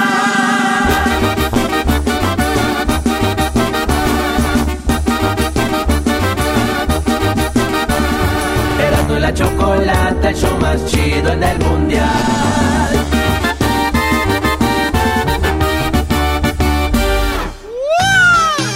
Sí, señores, esto es Mr. FIFA. Ya tengo a los niños listos. Ni- niños listos para su clase del día de hoy en Mr. FIFA desde Qatar. ¡Estamos listos, Mr. FIFA! No, no, no, más ganas, más ganas. Pues le estoy pagando para que estén aquí. A ver, ¿están listos para mi sección de Mr. FIFA? ¡Estamos listos, Mr. FIFA! Muy bien, niños, esta clase es para ustedes, ¿ok? ¡Gracias, Mr. FIFA! Ya, pues me van a chiviar. Choco, ¿cómo estás? Pues estoy muy bien, te veo muy contento. A ver qué nos traes el día de hoy con Mr. FIFA. El otro del otro día estuvo buenísimo. Sí, sí, Choco, sí, sí. todos han estado buenos, güey. Eh. Choco, ¿te imaginas que una selección es tan buena, tan buena que juegan y hacen dos selecciones? Imagínate, juega México contra México. O sea, México contra México. Ay, güey, ¿cómo está eso, güey? A ver, co- ¿cómo, cómo? O sea, ni, o sea, Brasil, no me digas, ¿son tan buenos que hicieron dos elecciones? Brasil es un país enorme. Imagínate Brasil enfrentándose contra Brasil. Señores, 1974. Güey, no estoy entendiendo nada. ¿Cómo se van en... 1974 llega la hora de jugar el mundial. ¿Dónde fue? Alemania. Pero, oh, oh, en 1974, Choco, existían dos Alemanias. Alemania del este, que era, este, obviamente la tenían los, los de la Unión Soviética, y la Alemania del oeste. Fíjate qué cosas, Choco. Alemania democrática le llamaban a la que tenían los comunistas. Ah, caray, ¿qué es nada eso? democrática. Ah, es cuando di- dividieron eh, Berlín. Exacto. Cuando se acaba la Segunda Guerra Mundial, acuérdate que Alemania era de Hitler. Entonces Hitler, Hitler andaba matando gente y todo, güey. Entonces estos güeyes dicen, vamos a la guerra. Eh, acaban con Hitler. La guerra terminó, Choco, cuando eh, los japoneses se rindieron y ahí dijeron, 1945 se acabó la guerra. Y luego empiezan a reconstruir Alemania porque quedó bien madreada del tanto bombardeo y todo. Y, y- y Stalin, eh, que era el mero mero de Rusia, bueno, la Unión Soviética, eh, madrió a, a- a Hitler en el este y por el oeste le llegaron los ingleses, franceses y, y americanos. Y cuando acabaron con Hitler, que lo ma- madrearon, dijeron, ok, ahora sí, muchachones, agarren cada quien su parte de Alemania. Dijeron los soviéticos, nosotros agarramos el este y ustedes agarren el oeste. Y se llamó Alemania, Alemania eh, democrática, la que tenían los soviéticos, y la otra Alemania, pues era la Alemania federal, le decían. Llegó el Mundial 1974. Hay cuatro grupos, 16 equipos. ¿Y qué creen? Le toca a Alemania jugar contra Alemania, Choco. O sea, dos Alemanias, la Alemania dividida, y se enfrentan. Hubo amenazas de bomba. lo bueno que el partido fue del lado de Alemania, que tenían los aliados con Inglaterra, Francia, Estados Unidos. Era el gobierno que ellos tenían, ¿no? Entonces se viene el partido. Obviamente ganó Alemania del. De los aliados. De los aliados a la soviética. ¿Por qué, Choco? Estaban bien pobrecitos los de la. los de Alemania soviética. Los alemanes democráticos. Choco, cuando dividen el país, resulta de que en poquitos años, más de 5 millones de alemanes del lado de los soviéticos empiezan a brincar para el lado de donde están los, los de la federal, ¿verdad? Y fue cuando un día en la noche, 1961, en agosto, en la madrugada, Choco, dicen, ya, son muchos alemanes del, del, de que están acá con los comunistas yéndose para allá, güey. Muro. Muro de Berlín. Ponen el muro de Berlín de un día para otro. Hay gente que andaba cotorreando en el otro lado, ya no, ya no regresó. No. Le, Oye, ¿a qué horas llegas? Ya pusieron un muro, ya no puedo ir. Era el muro que hicieron primero con alambre de púas, después le echaron una manita y lo hicieron de concreto y después le empezaron a echar de metal, güey, de hormigón. Era un muro que no pasaba a nadie, güey. Y empezó la gente a morirse de hambre, muchos empezaron a irse por otro lado. Llegó el presidente de... Hasta que en 1989 duró 28 años el muro. En 1900 Choco 89. ¿Se acuerdan cuando fuimos, eh, cuando estuvimos allá en El Paso, Texas, allá en Estados Unidos? Porque, pues, saludos desde acá. Este, este, hicimos el eh, Hogs No Walls. Sí, abrazos, que, que se abrazaron, que duraban 30, ¿cuánto, cuánto duran? Como unos dos, dos, les daban como tres minutos, ¿verdad? Choco para abrazarse, pues tumbaron el muro. Después de 28 años, para toda la vida, se abrazaron todos ahí. Así que tiene que ver con el fútbol. Locura es de que dos Alemanias jugaron en un mundial y después de eso se volvió a unir a Alemania. ¿Te acuerdas de Beckenbauer? Como no, Franz Beckenbauer. ¿En cuál Alemania crees que jugaba?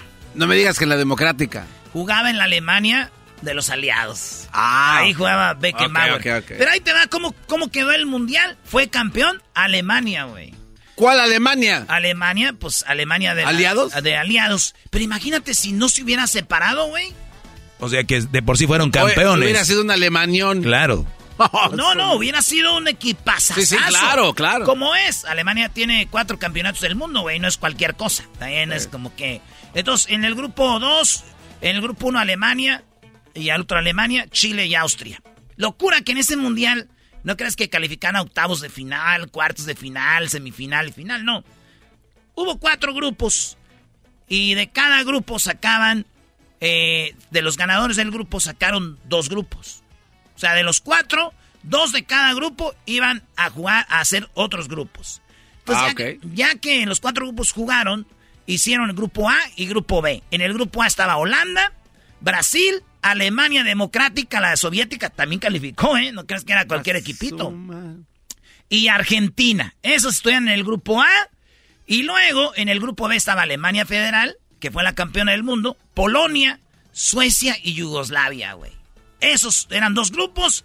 El que ganara el grupo de cada. De que el que ganara el grupo se iba a la final directamente. ¿Cómo? o sea, nada más manches. ganaban y se iban. ¿Sí? Entonces, haz de cuenta que jugaron dos grupos y, y- y ahí está. Pues que el primer grupo lo gana Holanda, güey. Eh, Es ese Holanda de la, La naranja mecánica. La naranja mecánica, acuérdate que es 74. Llega a la final del mundial, la pierde con este Alemania.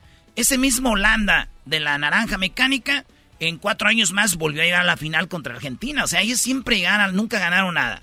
Holanda, Cho- este Choco, pues llegó a la final contra Alemania Federal y fue campeón Alemania Federal, eh, campeón en el 74 y eso fue la historia de la Alemania. Ahora sí que vamos a ir el, eh, un equipo a la mitad.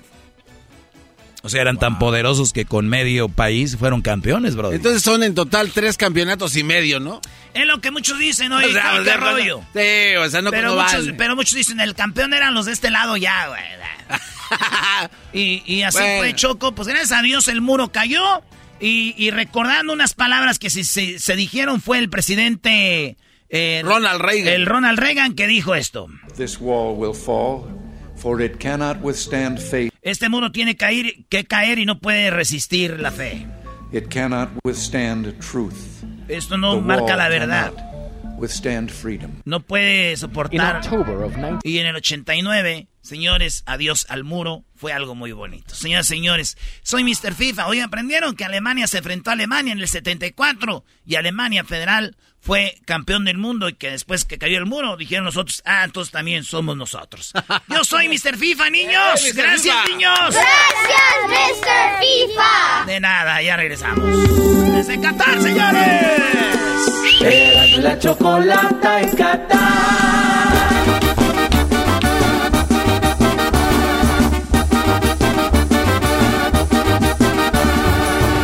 La chocolata, el show más chido en el mundial.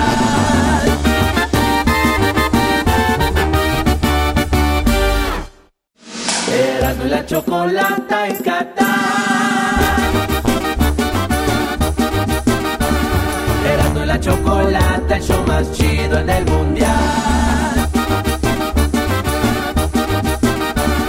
Erasmo y la chocolata, el show más chido en el mundial.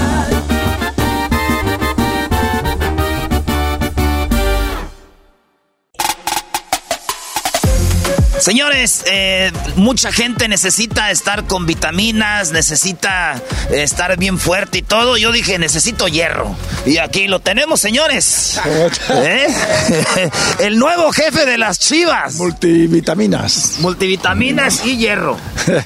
Así es. Oye, el nuevo jefe, estamos en el mundial, vamos a hablar todo el un poquito del mundial, pero el jefe de las chivas, para muchos el más popular de México. No, no, no. El popular es Chivas por su identidad, el popular es el club por su forma de pensar. eh, y el resto tenemos un gran trabajo por delante, bonito, eh, de verdad ilusionante, apasionante, y lo vamos a intentar. Eh, lleva un tiempo con el proceso y dentro de hablar de todo lo que significa Chivas, porque Chivas es un sentimiento, le duele a mucha gente, somos cuarenta y pico aficionados de Chivas. Es una responsabilidad, pero bonita. Lo, lo, lo he cogido desde de saber y entender que, que el proyecto final necesita su tiempo, necesita su espacio, no es de hoy para mañana, pero, pero la verdad es que vamos con mucha ilusión. Qué chido. Eh, antes de, empezar esta plática hablamos de las credenciales que tiene. Este señor ha sido, tiene credenciales hasta yo creo de cómo limpiar un estadio, de cómo ser doctor. Ya tienes todas las, las credenciales, ¿no? Mira, eh, es verdad que me siento un privilegiado. He sido cada 18 años profesional de fútbol, jugado 14 años en el Real Madrid, he jugado con mi país 13 años con la selección, he podido la suerte de jugar cuatro mundiales, luego he sido director deportivo, entrenador, un rato seleccionador siempre rodeado de un balón. Es decir, mi, vida, mi vida, mi vida es. Mi padre fue jugador, mis tres hermanos fueron jugadores, yo soy el más pequeño de ellos, fui también jugador. Mi vida va de, de- de un balón. ¿Por qué? Porque cuando uno empieza a jugar fútbol. Uno empieza a jugar por pasión, no, no, no sabe hasta dónde puede llegar, no sabe lo que puede llegar, no sabe lo que la vida te va a deparar. Entonces, por lo tanto, eh, una vez que terminé, el fútbol dije, ¿y qué hago? Pues lo que he hecho toda mi vida, ¿no? Seguir ligado alrededor del fútbol, con mis comisiones en la UEFA, la FIFA, siempre aprendiendo porque entiendo que, que- el fútbol, como cualquier otra profesión, es un cúmulo de experiencias. Y afortunadamente he tenido la experiencia de, de- de conocer muchas áreas del fútbol y eso me han ayudado mucho. Ser campeones del mundo hasta el 2010. eh, pero lo fueron, ya después de eso es más fácil conseguir un segundo campeonato como hizo Francia o, se vuelve ya más difícil porque dicen ya lo conseguimos. Bueno, eso es, eso es una buena pregunta. Primero, saber y entender que ser campeón del mundo es, es muy difícil. Es decir, son 212, 214 países del mundo que tienen una selección y aquí solo están 32. ¿no? Ya es un logro que yo creo que las selecciones lo celebran pocos. ¿no? El hecho de venir y 32 países que van a representar al mundo del fútbol. Segundo, muy importante, el Mundial solo lo gana uno. A los mundiales se ganan, no se pierden, ¿no? Tú te acuerdas de todos los mundiales del 86, de, del 90, del 90 y por no echarnos el 82 de España, en México 86, y siempre nos acordamos solo de la selección que gana.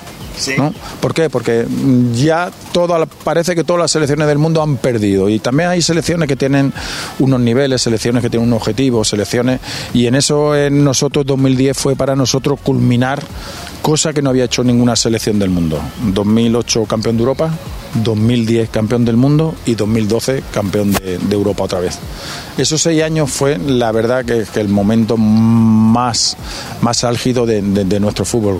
Ahora, ha pasado el tiempo y posiblemente de los jugadores que en el 2018 estuvimos en Rusia, solo, cuatro años más tarde solo quedan cuatro. Yo creo Carvajal, Aspilicueta, Jordi Alba y Busquets. Es decir, estamos hablando de un porcentaje de 26 jugadores, 4 será de un 20, un 15%, ¿no? El resto, toda una generación ha cambiado. Yo creo que España en este mundial y de futuro está sembrando la semilla para para conseguir otro título. Sí, porque estos cuatro años que vienen, los jugadores juegan casi todos juntos. El, eh, España es una selección que ya fue campeona y no nomás es ganado, ganó, sino ganó bonito, ganó jugando bien. Y, estos jugadores, yo pienso para el 2026, España seguramente va a ser la generación que eh, la favorita para ser campeón del mundo. Mira, me gusta, me gusta el cambio. Eh, generacional. Eh, una selección que evidentemente, bueno, no sé si Busqué llegará, Jordi Alba llegará eh, por edad, por, por, lo que sea el destino, no, pero está Rodri. España tiene su camino, su meta, ¿no? Pero va a ser un mundial que, que, ya está aquí dentro de tres años y medio. Eh, este, este, mundial, este mundial ya está prácticamente, está empezado, pero parece que va a terminar ya, ¿no? Yo creo que es para tres países muy importantes, para México, para, Estados Unidos y para Canadá va a ser algo extraordinario y que algo que hay que aprovechar. El hecho de, yo sé que la MLS es una competición muy bien organizada, la Liga Mexicana, la MX también, eh, se está organizando, pero creo que como países va a ser un, un más allá, ¿no? Dentro de tres años y medio, 48 selecciones tres países diferentes y tres países, sobre todo México, una cultura futbolística enorme, una exigencia. Estados Unidos está, está presentando chicos jóvenes, chicos futuribles, eh, están trabajando en la cantera ya mucho, la MLS está trabajando, invirtiendo mucho en, en, gente joven, Canadá es una selección que a todos, creo que el día de Bélgica fue muy superior, que a todos nos gusta Creo que hay una gran oportunidad dentro de tres años y medio para que esos tres países aprovechen mucho de cara al futuro. ¿Tú crees? Eh, Italia sabemos que nunca se renovó, ¿no? Y jugó con su equipo veterano y ya van dos mundiales quedó fuera. Chile le pasó lo mismo. ¿No crees que México hubiera sacrificado este mundial para traer esos muchachos jóvenes para el 2026 tuvieran más experiencia o, así tenía que haber sido lo que hizo el Tata? Mira, eh, yo soy primer punto, yo soy respetuoso con lo que hacen los demás, porque si hacen los demás algo, siempre pienso que habrá un porqué, ¿no? Segundo, eh, sabemos lo que significa en México la selección. Sabemos México posiblemente es la selección que más afición mueve en cada mundial, donde viene la exigencia, el acompañamiento. Si tuvieses que decir, bueno, nos paramos cuatro años y buscamos lo siguiente, decir, al final México tiene México, Argentina, Brasil, España, Alemania, Francia, Inglaterra, Holanda. Son selecciones que, son poderosas y al final quieres venir. Cada seleccionador va a querer venir con lo máximo que él entienda. ¿Por qué? Porque el próximo son tres años y medio, ¿no? Pero si no, el próximo sería en cuatro años. Y cuatro años sí que hay tiempo suficiente para preparar una, una renovación, ¿no? Pero, pero si Tata yo respeto mucho porque le tengo cariño, le conozco eh, de dos o tres veces que he hablado con él. Y, lo que sí hay que, hay que saber y entender que dentro de ese proceso necesita paciencia. Pero en el fútbol eh, de hoy día tú sabes igual que yo que no hay, no hay. Lo que haya hecho ayer, la inmediatez de el, el partido lo he jugado hace una semana, hemos ganado, todo bien, he perdido la siguiente semana y, y está ya todo. Claro, yo, en aquellos tiempos nuestros un- una mala temporada eran cuatro o cinco partidos malos, ¿no? Hoy es uno solo. Sí. ¿Crees que las redes sociales, todo eso tiene que ver? Los directivos, ustedes, eh, como jugadores, tal vez, ¿sí ponen presión las redes o los profesionales no ven eso? Yo, yo hablo de mí. Yo hablo de mí, yo no, yo tengo una, porque evidentemente tengo que tener por, por una cuestión de seguridad, porque había muchas con mi nombre que no eran mías. y bueno, y era una manera. era una- y, y dentro de todo eso. Pero creo que eh, hay cosas que se pueden aprovechar, pero creo que hay cosas que, que- que son muy difíciles. Yo, por ejemplo, soy de... Yo me entrego al 100% en el trabajo, en el esfuerzo, eh, echarle hora, intentar conseguir lo mejor. Y esto es fútbol. Hay, el fútbol es una materia que o es un producto que, que muchas veces es difícil de entender, no es matemático, no son números, ¿no? En el fútbol tú haces un gran equipo y en semifinales te queda y, y dices, y hay un equipo con menos presupuesto que, que invierte menos y las cosas se dan y, se mete y ganan un título. Eso es lo bonito que tiene el fútbol, porque el fútbol no es matemático, no se puede controlar. El fútbol, el fútbol si no tuviese eso de que tú me siendo inferior me puedes ganar, perderíamos toda la ilusión por el fútbol, ¿no? Porque sería invierto dinero, consigo los mejores jugadores y ya he ganado, ¿no? Y el fútbol es imperfecto. En esas cosas, afortunadamente para nosotros es imperfecto. No, y ahí hablaba con Diego Forlán que él fue goleador en España en el Villarreal. O sea, no fue goleador en el jugando para el Real o el Barça. Eso te da más, ¿no? Te da más, muchísimo más. Fue máximo goleador del campeonato del 2010 con Uruguay, ¿no? Porque hizo un y llegó a, a- yo creo que fueron hasta semifinales. Uruguay siempre es una selección, pero ser eh, máximo goleador de un equipo como el Villarreal tiene mucho mérito, ¿no? Y eso habla de que hay maravillosos jugadores que desgraciadamente nunca han llegado a ese nivel top donde hoy están, porque uno también es verdad, ¿eh? También es verdad que cuando uno ve lo que ha sido en estos últimos 15 años, que no hablamos de un año, ese o Cristiano o Messi, ¿no? Cada uno en lo suyo, cada uno sin comparar a nadie, ¿eh? sino el, lo que han, lo que el, el mensaje que le han mandado al mundo del fútbol. Gente que por encima de todo está su trabajo, su esfuerzo, su sacrificio, su rendimiento. Es decir, son metidos 700, 800 goles cada uno. ¿no? Eso, eso, eso es una cuestión de loco, es una cuestión de loco. Y sobre todo porque han liderado el fútbol en estos últimos 12, 15 años. Pues uno era de un club, el otro de otro club, diferentes países, diferentes marcas deportivas. ¿no? Yo creo que ahora, ¿quién va a liderar el fútbol? El prole- eh, lo bueno, la pregunta es, ¿quién son los que tienen que liderar el cambio cuando desgraciadamente esta generación se vaya? Sí, o a veces es, también va a ser más bonito que no nomás tengamos dos y que tengamos no dos de 10, sino eh, 20 de 8, ¿no? 10 de 9, 10 de 9, ¿no? Porque, hombre, todo, todo entendíamos que, que Mbappé, ¿no? O todo entendemos que Mbappé es el próximo, ¿no? De, por, por, por, por tener el físico, por todo lo que es un jugador ya, pese a relativamente su juventud, ha tenido ya experiencia en el Mundial de Rusia, un segundo Mundial, está jugando, claro, el Paris Saint Germain. Quiere decirse, estamos hablando de algo diferenciador, ¿no? diferenciador. Eh, Mbappé es diferente. Ahora, tú hablas de, de procesos y con Chivas, que es donde vas a estar, eh, o ya estás, ya estás tú trabajando, porque estás en Qatar y me dijeron, está loco porque está trabajando mucho, está trabajando desde acá y a la vez está este con un ojo aquí y allá. ¿Qué pasó ahí? Voy a explicar. Antes, antes de la entrevista hablábamos tú y yo, ¿no? Bueno, hablamos con tu grupo. Tú me decías, ¿no? Eh, tu experiencia en el mundo del fútbol. Mira, un director deportivo, lo vamos a explicar para que la gente pueda entender. Un director deportivo es marca la línea deportiva de un club. ¿no? Los diferentes departamentos, coordinar diferentes departamentos, tu entrenador, marketing, publicidad, eh, comunicación, la situación económica, el área deportiva, la ciencia del deporte, ¿no? Esa es, en realidad, la función grande de un director deportivo. Yo no me dedico a entrenar. Eh, por cierto, Chivas tiene su entrenador. Y lleva dos semanas de pretemporada, están entrenando todos los días, a mí me reportan todos los días el entrenamiento. Tú sabes que con el tema del COVID, se ha teletrabajado, ¿no? Es decir, en el sentido que todo el mundo esté muy tranquilo porque yo recibo información del área médica, el área técnica, de mis entrenadores, el entrenamiento todos los días. Yo aquí, aquí, por el cambio horario, me acuesto 5 de la mañana porque estoy todos los días, no, pero es más, es más, pero no es de verdad por es saber lo que es mi responsabilidad y luego dónde están yo me yo a esa gente que opina eh, está bien, que yo respeto en todas las opiniones, yo le digo que me digan dónde está el mundo del fútbol en este momento de México. Que me digan dónde está. ¿Dónde están toda la mayoría de los presidentes? En Doha en el Mundial. ¿Dónde está la mayoría de los directores deportivos?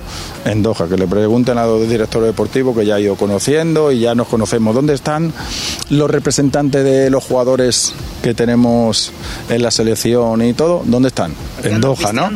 Pues entonces, entonces, por lo tanto, no estoy en mal sitio, que no estoy porque si me hubiese quedado, a lo mejor, eh, en la pretemporada, que un director deportivo en una pretemporada no tiene nada que decidir. Es su entrenador, no cambia nada, ¿no? Ahora, si me hubiese quedado allí, a lo mejor diría que tenía que estar aquí. si me hubiese quedado allí, dice, ¿por qué no está donde tiene que estar? ¿Dónde estaban los demás, no? Oye, pero ¿no has visto que ahora los, los programas de, deportes, ya más que hablar de fútbol, hablan más como de extra cancha, como dices tú? Señores, señores, vamos en vivo. Oigan, ¿qué está haciendo Hierro en la pretemporada? ¿Qué no encontró un técnico? ¿O acaso Hierro va a estar metiendo mano en la alineación? Pero Hierro está en, Qatar. Oigan, buenas noches. Sí, fíjense ustedes cómo es posible que esté Hierro en Qatar. ¿Qué está haciendo ahí? No debe estar en Cancún con las chivas. Eh, así es, ¿no? Ya los programas hicieron eso.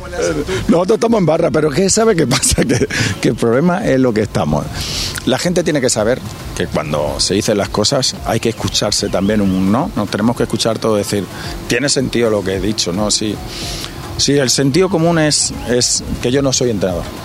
Hay un entrenador. Chivas tiene un entrenador. En Guadalajara hay dos personas de mi total confianza, de mi equipo de trabajo. Hay un entrenador más, hay tres ayudantes, entrenador de portero, preparadores físicos, médico, eh, delegado. Eh, eh, los diferentes departamentos, ciencia del deporte, que reportan todos los días lo que está pasando. Ahora, si la gente no quiere entender que se puede teletrabajar, es lo que te decía antes. Y si, y si en cualquier momento yo estuviese en barra, que hemos estado hasta ayer en barra y hoy los chicos después de 10 días de entrenamiento tienen un día y medio libre, si yo estuviese en barra y no estoy aquí, a mejor diría, ¿y por qué no está allí? ¿Dónde está todo el mundo de México? ¿no? Es decir, yo voy a tomar las decisiones que yo crea, de verdad, sinceramente. A mí nadie me va a dudar ni yo dudo de mi profesionalidad, de mi trabajo, de mi esfuerzo, de que voy a dar 100%, voy a, vamos a estar buscando con mi equipo de trabajo, con mi entrenador, con mi club, vamos a intentarlo con toda nuestra fuerza. Si yo soy el primero que me autosijo, a mí no me tiene que autoexigir nadie, yo soy el primero que, que afortunadamente en mi vida, si he podido hacer una, una larga trayectoria deportiva es porque he tenido constancia, esfuerzo, trabajo, sacrificio. Yo en eso no tengo duda. Ahora, esto es fútbol, ¿eh? que es opinable, todo el mundo puede tener su opinión, yo respeto, pero que también tenemos que ser sensatos con lo que decimos. Lo que pasa que en México estamos acostumbrados de que si llega un director deportivo, ¡pum! que ellos ya quieren ver el campeonato. Que si llegó el, nuevo dueño, ¡pum! ya quieren el campeonato. Que si llegó hasta, ya tiene nueva marca deportiva, ya quieren que ya el equipo sea campeón. Entonces, el, el rollo aquí es, si planeas todo muy bien, llegas a una final y en el último minuto para ganar eh, la abuela Vega, Alexis Vega, tiene sola la portería, la, abuela, pierdes el campeonato. Un fracaso, Chivas. Fue un fracaso. Oye, güey, llegaron a la final. Fue un, gol donde fue un jugador y así, así casi siempre se ve el fútbol. Y, desgraciadamente, o no, hay diferentes formas de ver las cosas. Mira, eh, yo normalmente soy, eh, mi vida todo ha sido exigencia. Eh, yo salí de un pueblecito con 19 años, me fui, debuté en primera división a los 19 años, que por cierto a los 19 años trabajaba en mecánico.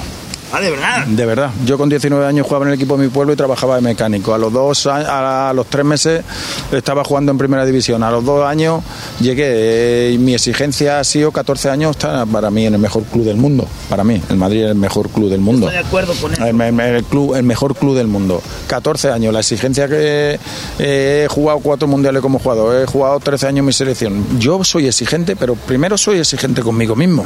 Y primero yo cuando tomo una decisión de, de ir a Chivas porque entiendo que, hay un margen de mejora. Que lo que queremos, indudablemente vamos a pelear, porque ya hay una, una, visión, ya sabemos lo que queremos, ya vamos. Evidentemente, esto no es de un día para otro. Eh, Chivas, como, como club, eh, nosotros tenemos México, eh, parte de... ¿Por qué? Porque la, la, identidad de Chivas te dice que el jugador necesita haber nacido en México o ser el padre de mexicanos y eso a nosotros, que todo el mundo entiende que es una, una dificultad, yo, lo, lo, he tomado como... como como una ilusión, ¿no? Es decir, oye, un reto, un reto bonito, es un reto. ¿Por qué es un reto? Porque los demás, si van a tener este año eh, ocho extranjeros, porque yo creo que la normativa va a cambiar. Nosotros tenemos chicos mexicanos, pero nosotros tenemos que llenar de, orgullo a nuestros chavales. Nosotros tenemos que llenar de, de, que los chavales sientan eso como un orgullo. El Bilbao lo hace. Un orgullo, como un orgullo. Eso lo siente como un orgullo, no como una responsabilidad. Eso es un orgullo. Jugar un equipo como Chiva, que tiene esa identidad, nosotros, nosotros, todo, y yo el primero lo tenemos que tomar como un orgullo, como decir, yo soy un privilegiado que juego en Chivas. Sí, oye, pues esto es algo muy chido. Capitán de la selección, directivo de España, capitán del Madrid, ganó Champions, ligas, pero ojo señores, hasta no hace mucho era el máximo goleador en Copas del Mundo, un defensa central.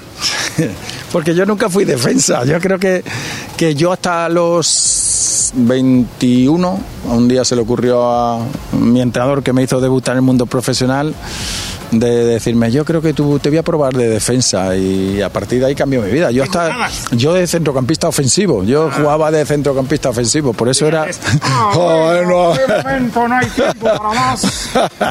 Oye, por cierto, es magnífica persona Andrés, da gusto retransmitir con él, estamos ahí con, ya lo sabéis con Telemundo y he podido retransmitir dos o tres partidos con él y es, es, es una enciclopedia, ¿no? Andrés es una enciclopedia de, de de los narradores del mundo de fútbol tiene que estar en los top de, la historia. Pues, señor Hierro, mucha suerte. Yo le voy a la América, ya saben, pero igual le sé mucha suerte porque si Chivas anda bien, el América sabemos que es el clásico y todo el rollo y ojalá lo podamos ver en Guadalajara o en Ciudad de México porque ahí vamos a ir a ver al, el clásico. Aquí tiene su casa en Guadalajara. Gracias por su tiempo. Muchas gracias. paso este vato. Yo no sé por qué no llegó a la América. Vamos. La chocolata en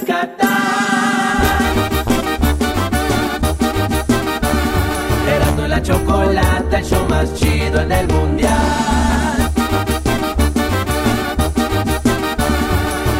La chocolata, el show más chido en el mundial.